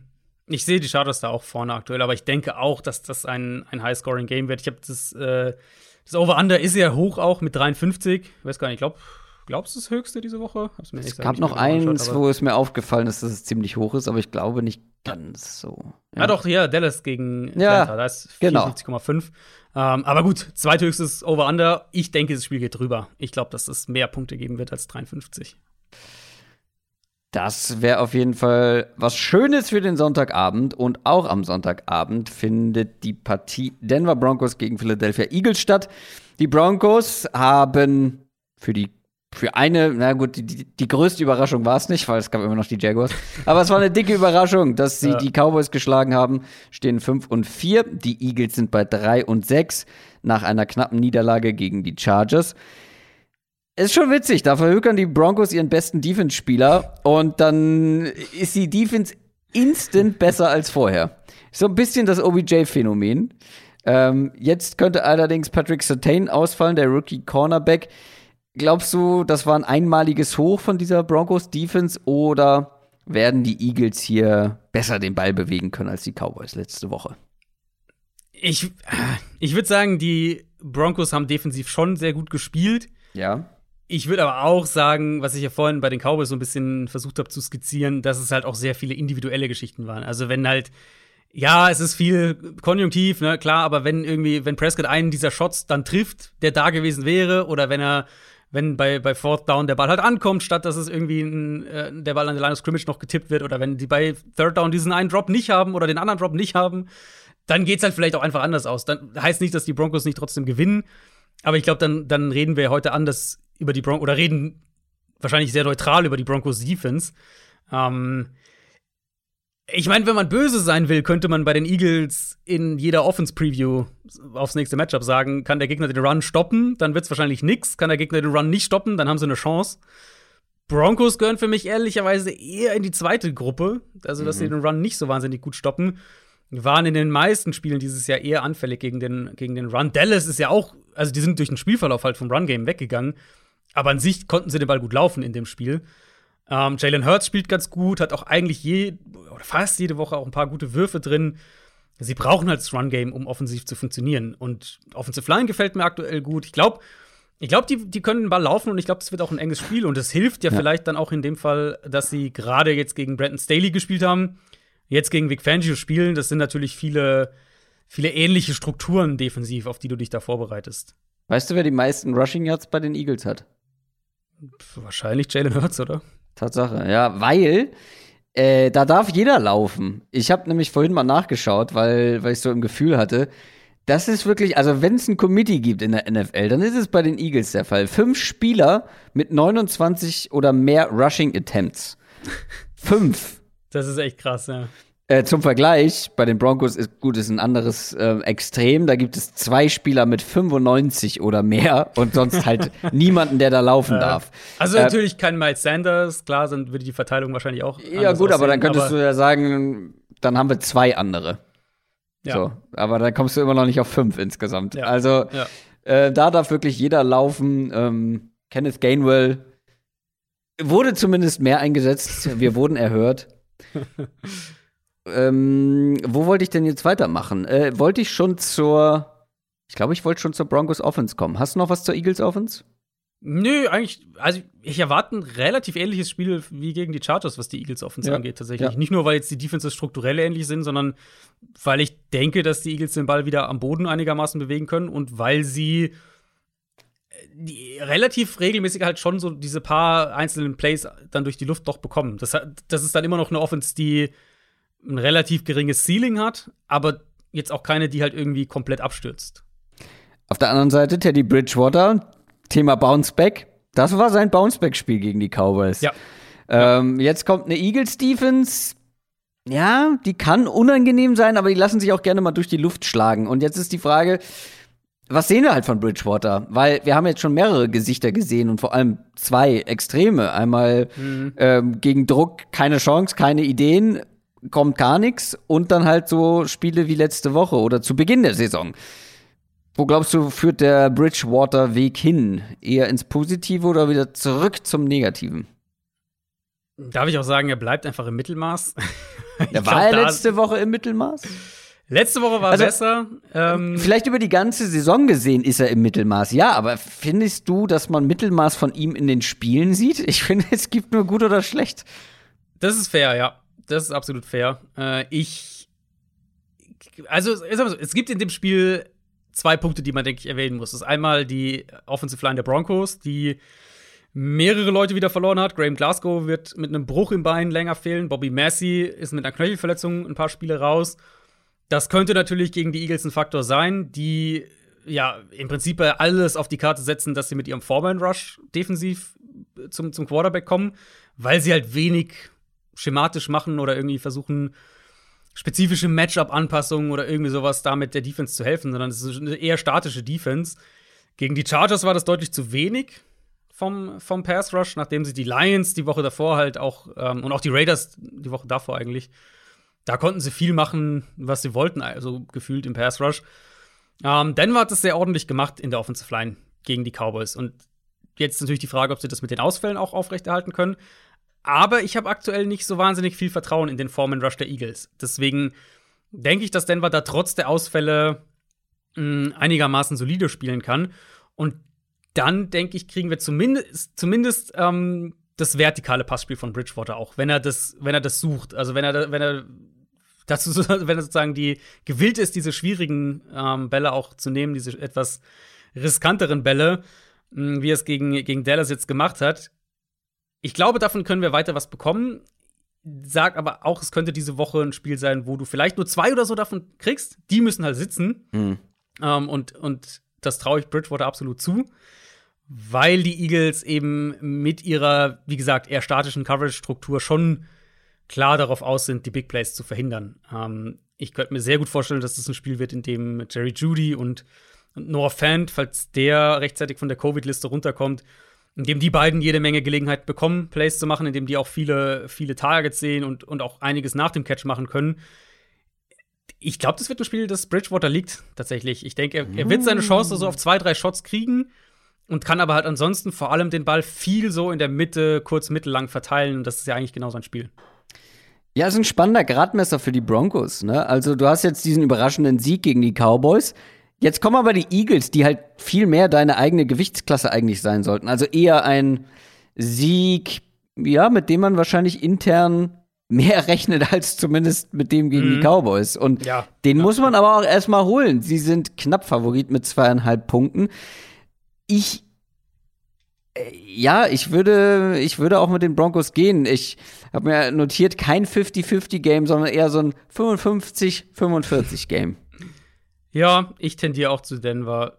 Ich, vielleicht war es ja ein kleiner, ein kleines Turnaround-Spiel für die Defense, auch wenn ich, wie gesagt, da zur Vorsicht mahnen würde. Mhm. Aber ich denke, die Offense kann den Ball ja gut bewegen und ich traue. Also, Philly wird am Boden mehr machen, aber ich glaube, Denver hat einfach das, das, den deutlich höheren Floor im, im Passspiel. Und deswegen denke ja. ich, und sie haben die bessere Defense auf jeden Fall in diesem Matchup hier. Ja, Jerry Judy, Jerry Judy ist auf jeden Fall ein Faktor, der, der hilft. Ja, und in dem Spiel halt, also insbesondere wirklich in dem Spiel, Judy und, und wie gesagt, Fant, falls er spielen kann. Ja. Das sind für mich diejenigen, die hier, glaube ich, äh, sehr, sehr, sehr gute Zahlen auflegen können. Letztes Spiel am Sonntagabend, zumindest vor dem Sunday Night Game. Die Packers gegen die Seahawks. Die Seahawks kommen aus ihrer Bye Week. Ähm, vorher gab es den Sieg gegen die Jaguars. 3 und 5 steht man da aktuell und die Packers haben gegen die Chiefs verloren und stehen 7 und 2. Dieses Spiel ist sehr schwierig zu bewerten für uns, glaube ich, zum aktuellen Zeitpunkt äh, und sehr schwierig darüber zu sprechen, weil bei beiden ist, glaube ich, unklar, wer Quarterback spielt, ne? Also, das ist auf der ja, einen Seattle, Seite. Seattle ist, denke ich, relativ klar. Russell Wilson Comeback? Ja, der hat doch schon hier seinen. Das finde ich eh so witzig wie halt jeder, irgendwie jeder NFL-Spieler gefühlt zumindest die, die Quarterbacks, äh, ihr Social-Media-Team haben, was dann irgendwelche Videos für sie erstellt. Und äh, das hat er ja gepostet am Montag oder Dienstag. Das muss an mir vorbeigegangen sein. Wo, wo er hier so mit, mit dramatischer Musik unterlegt, äh, sein, sein, und dann ist jetzt, und, und hier die, wie er da untersucht wird und bla bla bla. Aber der, der ist zurück. Der wird spielen. Der wurde meines Wissens auch schon offiziell gecleared von den Ärzten. Also Russell Wilson wird spielen. Okay, dann haben wir den Punkt schon mal abgehakt. Trotzdem ist noch unklar, wer bei den Packers spielen wird. Entweder Aaron Rodgers oder Jordan Love, weil Aaron Rodgers wird wahrscheinlich, ich meine, bei allem Trara drumherum und äh, berechtigte Kritik an seinen Aussagen darf man nicht vergessen, dass er halt positiv getestet wurde, dass er infiziert war. Mhm und dass das auch so ein Körper manchmal nicht so einfach wegsteckt. Und er ist noch nicht fit genug, oder? Um zu spielen, oder beziehungsweise ist noch unklar, ob er fit genug sein wird am Sonntag. Es gibt, also es gibt halt dafür natürlich auch ein Protokoll, was erfüllt ja. werden muss. Also zum einen, also Samstag ist der früheste Tag, an dem er zurückkommen kann. Mhm. Ähm, er muss sich dafür nicht frei testen, weil dieses Zehn-Tage-Fenster vorbei ist. Das ist erstmal der eine Punkt. Ähm, aber weil er Symptome hatte, muss er sich so einem Herzscreening unterziehen. Mhm. Er muss dann seit, vier, seit mindestens 24 Stunden ohne Fieber sein, ohne natürlich fiebersenkende Mittel genommen zu haben. Dann muss er noch vom Teamarzt freigegeben werden. Das sind so die drei, sozusagen die drei kritischen Punkte, die erfüllt werden müssen, mhm. wenn das alles passiert. Dann könnte er am Samstag zum Team zurückkehren und könnte am Sonntag äh, spielen, aber er wird auf keinen Fall unter der Woche trainieren können und vor Samstag werden wir es letztlich nicht wissen, weil selbst wenn es ihm heute gut geht, wenn er am Freitagabend wieder ein Fieber entwickelt, dann kann er am Samstag nicht zum Team zurückkommen. So, das ist einfach die Realität der Situation. Wo geht da dein Bauchgefühl hin? Rogers ja, Rogers nein? Also er selbst hat ja gesagt, dass es ihm schon, schon deutlich besser geht jetzt Anfang der Woche. Mhm. Gut, wie sich das entwickelt, das ist natürlich komplett spekulativ, aber mein Eindruck, wenn man, so wie er geredet hat, war schon in die Richtung, dass er spielt. Dann klammern wir mal den ersten Start von Jordan Love so ein bisschen aus, weil war auch nicht besonders gut. Ähm, aber wenn Rogers spielt, dann wird es natürlich eine, ja, eine andere Sache. Ich glaube, das ist schon natürlich ein großer Unterschied, auch wenn Rogers jetzt hm, länger raus war, nicht beim Team war. Aber was glaubst du, wie das Ganze denn aussieht? Weil wir haben ja schon bei äh, Jordan Love letzte Woche gesagt, okay, es gibt schlechtere Umstände eigentlich, um, um ja, seinen ersten NFL-Star zu erleben, wenn Devonta Adams wieder zurück ist gegen eine nicht so gute Defense. Wie würdest du die Defense der Seahawks einschätzen und wie groß ist die Herausforderung? Weil die Packers Offense mit Rogers war ja echt eigentlich immer ganz gut. Ja, hatten jetzt dann gegen die Chiefs tatsächlich mal Probleme in ihrer Offensive Line, nachdem sie stimmt, da ja viel, ja. Äh, eigentlich, also wirklich beachtlich gespielt haben, angesichts der Ausfälle, die sie auch da hatten. Da auch noch ein Fragezeichen, ob David Bakhtiari eventuell zurückkommt diese Woche. Er könnte. Ich finde, es klingt eher so, als würde er noch eine Woche aussitzen, aber auch das natürlich spekulativ. Ähm, der hat ja seinen äh, Kreuzbandriss und kam dann von der, von der Publiste und, und wurde dann aktiviert, oder beziehungsweise ähm, hat, wurde das Fenster eben geöffnet, um ihn zu aktivieren. Da muss man einfach noch schauen, wie er sich, wie er sich entwickelt, wie viel sie dem Knie schon vertrauen, wie viel er dem Knie vertraut. Wie gesagt, ich finde, das klingt eher so, als wäre er noch mal eine Woche raus. Aber Seahawks halt einfach so harmlos bisher im Pass Rush dieses Jahr. Äh, ich, ich kann mir nicht vorstellen, dass sie Green Bay da große Probleme bereiten, auch ohne Bakhtiari. Und ist halt ja auch nicht so, als wäre Cornerback jetzt irgendwie signifikant besser bei mhm. Seattle. Mhm. Die haben einen guten Safety mit Quandre Dix, der, der auch ein paar Big Plays dann verhindert. Aber also wer von denen soll einen Devante Adams covern? Und wenn sie in Zone Coverage sind, glaube ich halt, dass Green Bay die mit dem mit dem Play-Action-Pass-Spiel, mit den ganzen In-Breaking Routes, Run-Pass-Options auch, ähm, dass sie die da einfach zerlegen werden. Wo Seattle, denke ich, ein bisschen Erfolg haben kann, ist in der Run-Defense. Ich kann mir vorstellen, dass sie da Green Bay so ein bisschen limitieren. Aber ich sehe nicht, wie die Green Bays Passspiel verteidigen wollen. Auch weil Green Bay ja jetzt nicht nur individuelle Qualität hat und auch da fitter jetzt wieder dann daherkommt, klar, sondern eben auch, weil das alles schematisch sehr in sich schlüssig ist. Und ich, ich denke, dass Seattle da defensiv relativ wenig Zugriff drauf kriegt. Und auf der anderen Seite Russell Wilson. Ähm, wenn der spielt, dann wird es halt wirklich ein interessantes Spiel. Ne? Also äh, mhm. Russell Wilson gegen Aaron Rodgers. Russell Wilson wieder zurück. Wie gut ist diese Offense mit ihm? Ähm, dann in dem Fall.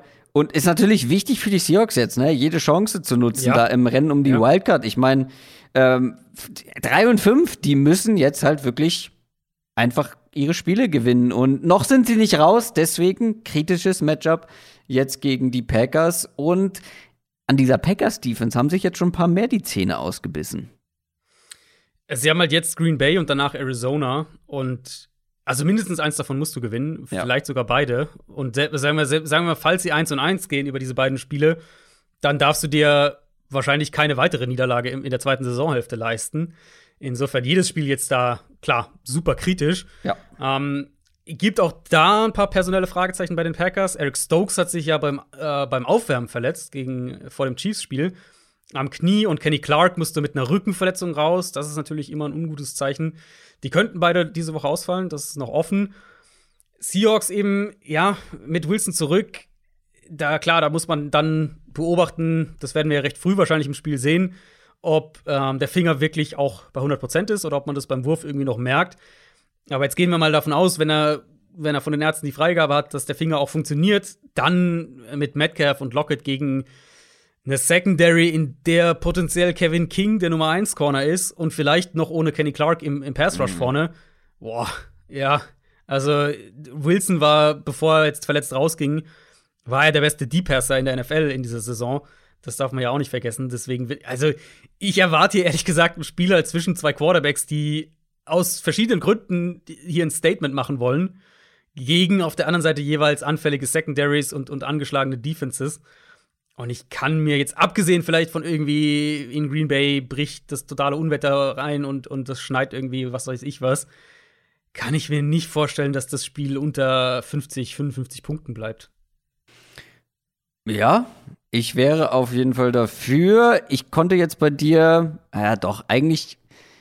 Also die Packers, ähm, ich habe jetzt eigentlich aufgeschrieben, die Quote ist quasi irrelevant, aber ähm, jetzt hat sich ja seit meinen Notizen schon noch ein bisschen mehr ergeben. Ähm, lass mich mal on the fly nachschauen. Ja, ähm, Packers Favorit mit drei. Ja, gut, okay, oder? Ich frag dich einfach. äh, die Packers sind Favorit mit drei. Ich warte die ganze Zeit noch auf deinen Pick. Kommt er hier? Äh, nee, ich, ich denke, Green Bay gewinnt das. Hm. Green Bay hat einfach einen, einen wesentlich höheren Floor und ich will bei ähm, den Seahawks halt. Die Seahawks haben halt dieses, die können dieses krasse Ceiling haben. Aber ich weiß nicht, ob ich darauf direkt im ersten Spiel mit Wilson zurücksetze. Ich denke, das Aber- wird ein sehr, sehr unterhaltsames Spiel. Aber du gehst davon aus, dass Rogers spielt. Ja. Würdest du umschwenken, wenn Jordan Love spielt? Wahrscheinlich ja, schon, oder? Ja, wenn Jordan Love spielt, dann, dann sind, wenn das klar wird, dann sind die Packers aber auch nicht mehr Favorit. Ja, das, das glaube ich auch. Sunday Night Game. Ähm, das sind die Raiders, die auf die Chiefs treffen. Division-Duell. Die Chiefs haben mit Mühe gegen die Packers gewonnen. 5 und 4 ist der Rekord und die Raiders haben ähm, verloren gegen die Giants. Das war ja auch dein Tipp. Die Raiders stehen jetzt 5 und 3. Das ist das Top-Duell in dieser Division. Und Jedes Spiel in der Division ist doch ein Top-Duell. ja, Alle das stimmt eigentlich. Ja. kann, man so, kann man so sehen auf jeden Fall. Und zwischen den Raiders und Chiefs, ich erinnere mich an unterhaltsame Spiele. Also ich erinnere Mhm. mich da an eine, eine richtige Klatsche, die die ähm, Raiders mal kassiert haben. Ich erinnere mich aber auch, war das letzte Saison? Da gab es doch diesen Sensationssieg der Raiders. ja, in Kansas City, ja. Ich meine, Ja. das, das müsste letztes Jahr gewesen sein. Äh, was, glaube ich, dann auch die einzige Niederlage war in der Regular Season für die Chiefs. Oder eine von zweien. Also äh, eine von zwei, war, oder? war ich? auf jeden Fall, also da ist wirklich einer aus dem Nest gefallen. Ähm, da hat kaum jemand mit gerechnet. Aber das klingt irgendwie spannender, als es in den letzten Jahren war. Ich habe nochmal nachgeschaut. Ähm, die Raiders, äh, das äh, ist nicht der Lieblingsgegner, beziehungsweise die Chiefs sind nicht der Lieblingsgegner für die Raiders. Man könnte es fast als Kryptonit bezeichnen. Denn seit 2013 haben die Raiders nur drei Spiele gewonnen. Und die spielen jedes Jahr zweimal gegeneinander. Da muss man Ja. im Hinterkopf haben. Drei. Seit 2013. Ähm, der Trend spricht auch ganz klar, wie ich finde, gegen die Raiders. Ich meine, du hast den Giants-Tipp richtig gehabt. Ich habe da noch gesagt, ja, die Raiders brechen irgendwann ein. Ich glaube, die sind nicht so gut, wie es aussieht, aber ähm, noch nicht gegen die Giants. War dann schon so.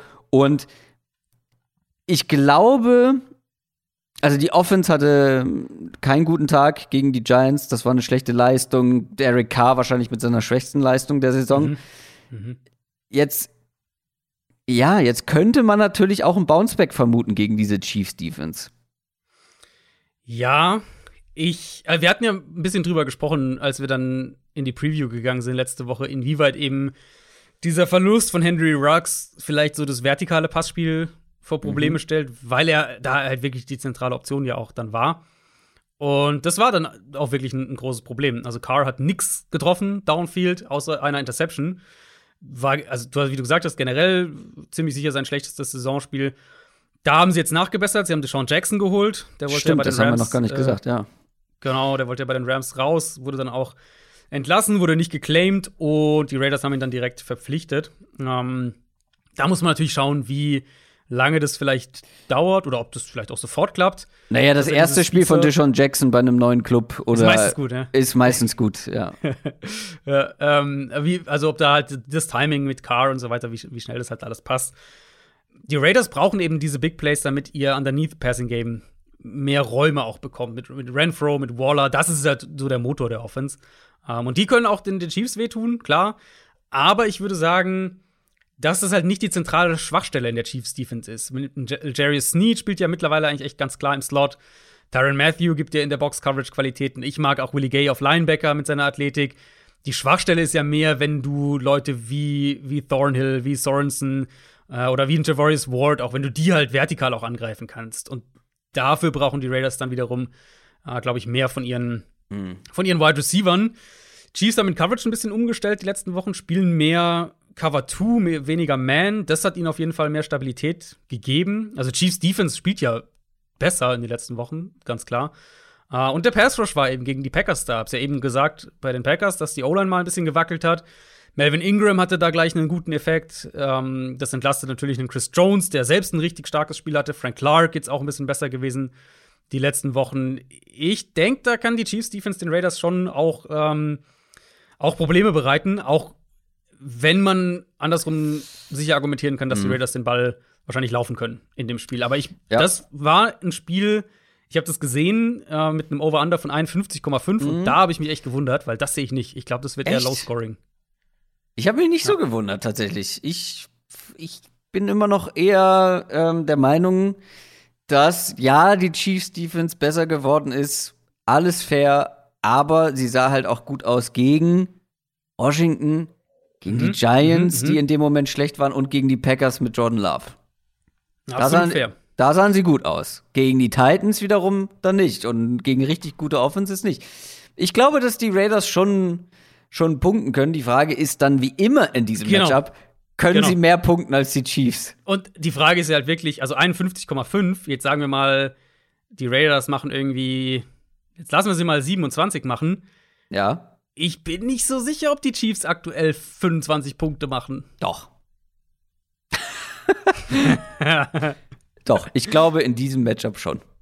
Ich glaube in diesem Matchup schon. Wenn sie Odell Beckham haben, dann ja. Nein, die brauchen nicht Odell Beckham.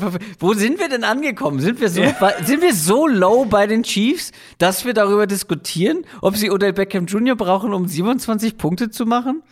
Also, ich sag's ja jetzt nur, also ich meine, ich, ich hatte zwischendurch ja auch den, den absoluten Ruf als äh, Chiefs-Homer.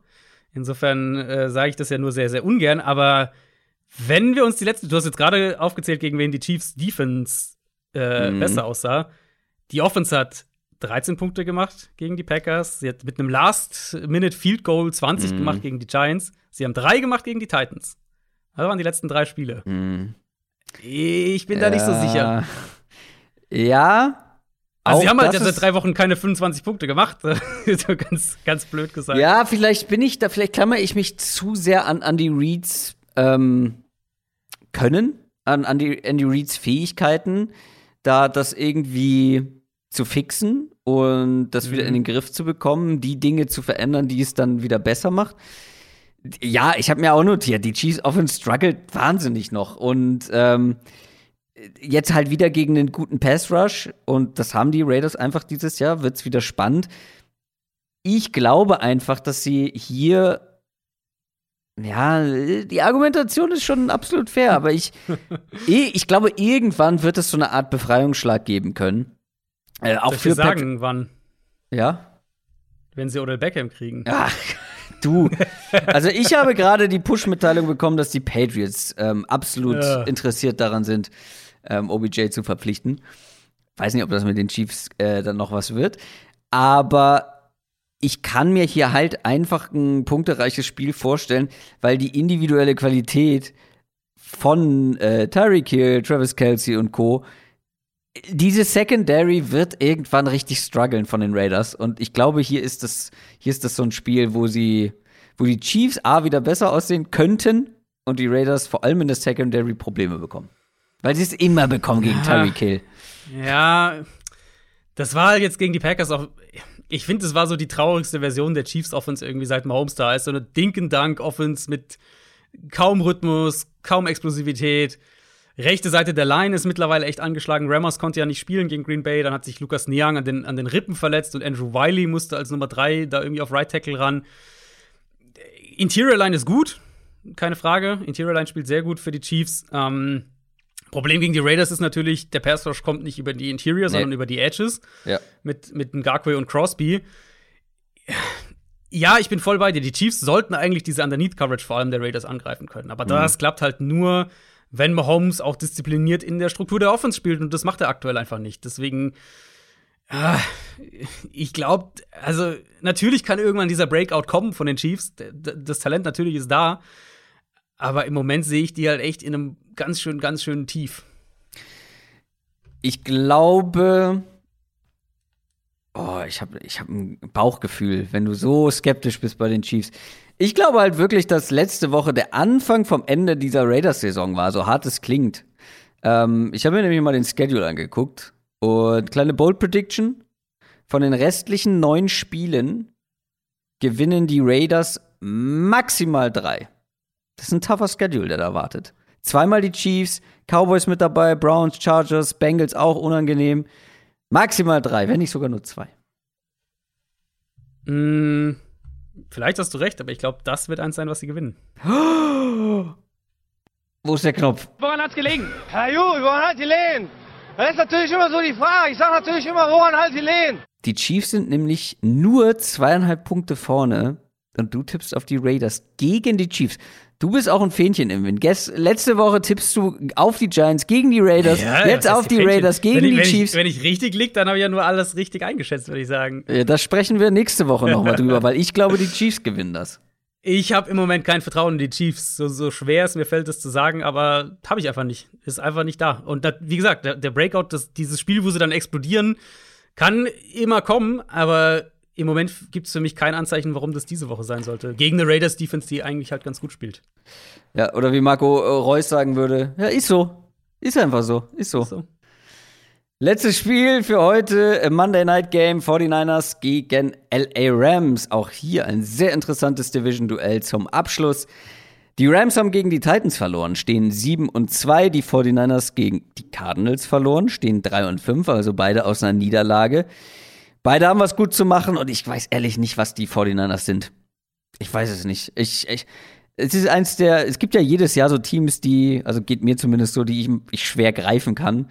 Die 49ers, weiß ich nicht, was ich mit denen machen soll. Also gegen Teams wie Bears, Eagles, Lions, da gewinnt man. Und gegen alles, was besser ist, verliert man, sieht aber teilweise, sieht man dann doch ganz gut aus, teilweise dann auch nicht. Dann verliert man gegen das Cardinals B-Team. Das ist echt nicht gut zumindest, was die 49ers sind momentan. Ist das, äh, ja, also auf dem Papier sieht das nach einer sicheren Niederlage aus gegen die Rams. Ja, Nicht? Gibt's doch, auf jeden Fall. Die Offense hat den Ball schon bewegt gegen Arizona. Das Ja. war nicht das Problem. Sie hatten halt diese Fumbles, die sie letztlich dann offensiv so ein bisschen gekillt haben oder aus dem Spiel rausgenommen haben. Und dann auf einmal war das halt außer Reichweite, weil die Defense halt nichts gestoppt hat. Äh, sowas ist natürlich irgendwo auch fluky, solche, also vor allem Fumble-Turnover. Ähm, aber jetzt geht's halt gegen die Rams und das, ich hab's ja vorhin gesagt, das ist für mich immer noch eine Top 3 Defense. Lag ja auch nicht an der Defense, dass sie das gegen die Titans so deutlich verloren haben. Äh, das, das war Stafford, der ja da erst die, diese furchtbare Interception wirft, wo die Titans dann ein Play später scoren. Und dann halt der Pick Six, der ehrlicherweise nicht viel besser war. Äh, aber ja, also Niners werden, glaube ich, größere Probleme hier haben, den Ball zu laufen. Sie haben ihren Right Tackle auch verloren, Mike McClinchy. Der wird den Rest der Saison verpassen mit einer Oberschenkelverletzung. Das hat man gegen Arizona auch ziemlich direkt gemerkt, als der raus musste. Dann werden wir sicher Ramsey viel Inside bekommen, um, um Debo Samuel so ein bisschen aus dem Spiel zu nehmen. Ich denke, wie gesagt, gegen Arizona konnten sie den Ball bewegen, haben sich halt zweimal mit Fumbles den, den Drive wegnehmen lassen. Und dann, das am Ende kam dann halt so zu spät. Ich glaube, hier werden sie größere Probleme haben, den Ball zu bewegen. Ja. Ähm, wie gesagt, also du hast halt auch wenig Upside in dieser Offense, ne? Sagen wir immer wieder. weil halt immer noch Garoppolo spielt. Ja, das ist einfach so. Es hängt halt einfach davon ab. Die Frage ist jede Woche für diese Offense, wie viele Fehler macht der Mann? So, wenn er keine macht, kann das auch mal eine gute Offense sein. Aber keine kommt relativ selten vor. Und wenn er halt keine macht, wenn man gegen Arizona hat, er ja, also war jetzt nicht gut, aber da haben halt die anderen die, die gravierenden Fehler Das gemacht. stimmt, ja. Und Garoppolo, Und- also Garoppolo ist immer noch, das fand ich auch in dem Cardinals-Spiel wieder so, wenn der halt, wenn der halt nicht zu seinem ersten oder zweiten Read gehen kann und in der Pocket irgendwie was machen muss, dann Ja. ist es halt oft nicht gut. Auf der anderen Seite, du hast Stafford angesprochen, die Rams Offense hatte kein gutes Spiel. Stafford war halt auch nicht gut. Ähm, ist halt die Frage, sind die 49ers in der Lage, Druck zu machen? Weil das muss der Weg sein für diese Defense. Weil Ja. unter Druck macht Stafford halt auch mal so diese Fehler, wie letzte Woche zum Beispiel. Aber wenn du keinen Druck machen kannst, dann haben die 49ers einfach das Potenzial oder haben sie eben nicht das Personal, wollte ich sagen, ähm, um halt mit Leute, um mit Leuten wie Cooper Cup umzugehen oder Robert Woods oder Van Jefferson oder wie sie alle heißen, Tyler Higby und Co. Cooper Cup ist momentan nicht zu stoppen. Ähm, Receiving Leader der NFL mit über 1000 Yards schon. Mhm. Komplett irre. Ähm, also können sie Druck machen oder nicht? Weil ich glaube, das wird das Spiel entscheiden sogar. Ich fürchte nicht. Ich war echt überrascht, wie viel Druck die Titans tatsächlich gemacht haben. Ähm, ich erwarte hier, du hast jetzt eben ein Bounceback-Spiel bei den, bei den Chiefs so ein bisschen reingebracht. Ich erwarte hier eins von den, von den Rams, die, glaube ich, einfach gegen, also ich denke, gegen diese Secondary den Ball auch sehr gut vertikal verteilen können. Und ich habe es ja vorhin so ein bisschen gesagt, die Niners Defense war einfach wirklich erschreckend schwach gegen Arizona. Und sie haben ja vor die Woche gegen Chicago auch schon nicht so gut gespielt. Ich denke, ähm, also, oder sagen wir so, in dem Cardinals-Spiel, ich glaube, das war mit das schlechteste Spiel von der Defense, was Tackling angeht, was ich dieses Jahr gesehen habe. Die Cornerbacks sind, wie gesagt, nicht sonderlich gut. Safeties haben jetzt auch mittlerweile Backups, müssen da ran. Auch das ist ein Problem, deswegen, ich glaube, die Rams werden den Ball laufen können, wenn sie das wollen.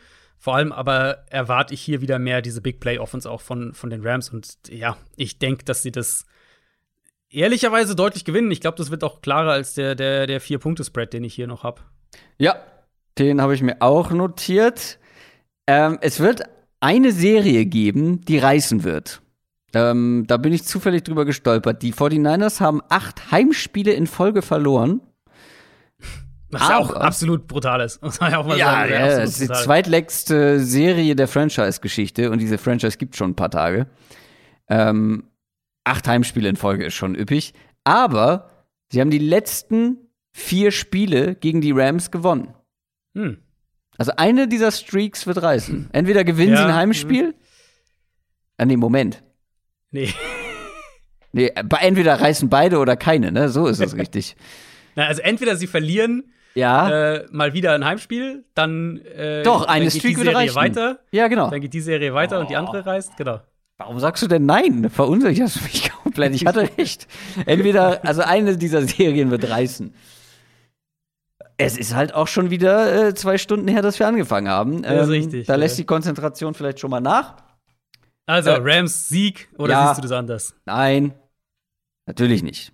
Ähm, Würde mich wirklich wundern. Wenn sie das, wenn die Niners das verlieren, dann stehen sie 3 und 6 und dann immer noch nicht Trey Lance spielt, dann, ja, dann ich kann ich auch keine mehr helfen. Ich habe mit Trey Lance vorsorglich ähm, in unserer Hörerliga mal gesnackt. Ich hatte Platz auf der Bank.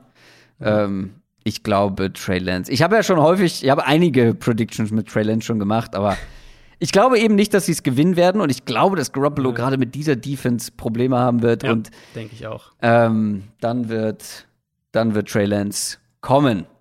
So, das war's. Wir sind durch. Das war unsere Preview auf Woche Nummer 10. Hast du noch was auf dem Herzen? Hm, ich glaube nicht. Ich musste gerade dran denken, als du Prediction gesagt hast. Äh, ist dir eigentlich bewusst, dass ich bei zumindest zwei meiner Bold Predictions auf einem überraschend guten Weg bin? Ich kann mich nicht Pitts, mal mehr. Der, der ja. alle Sachen bricht und äh, Kyler Murray MVP und Cardinals gewinnen ein Playoff-Spiel. Oh, Tatsache.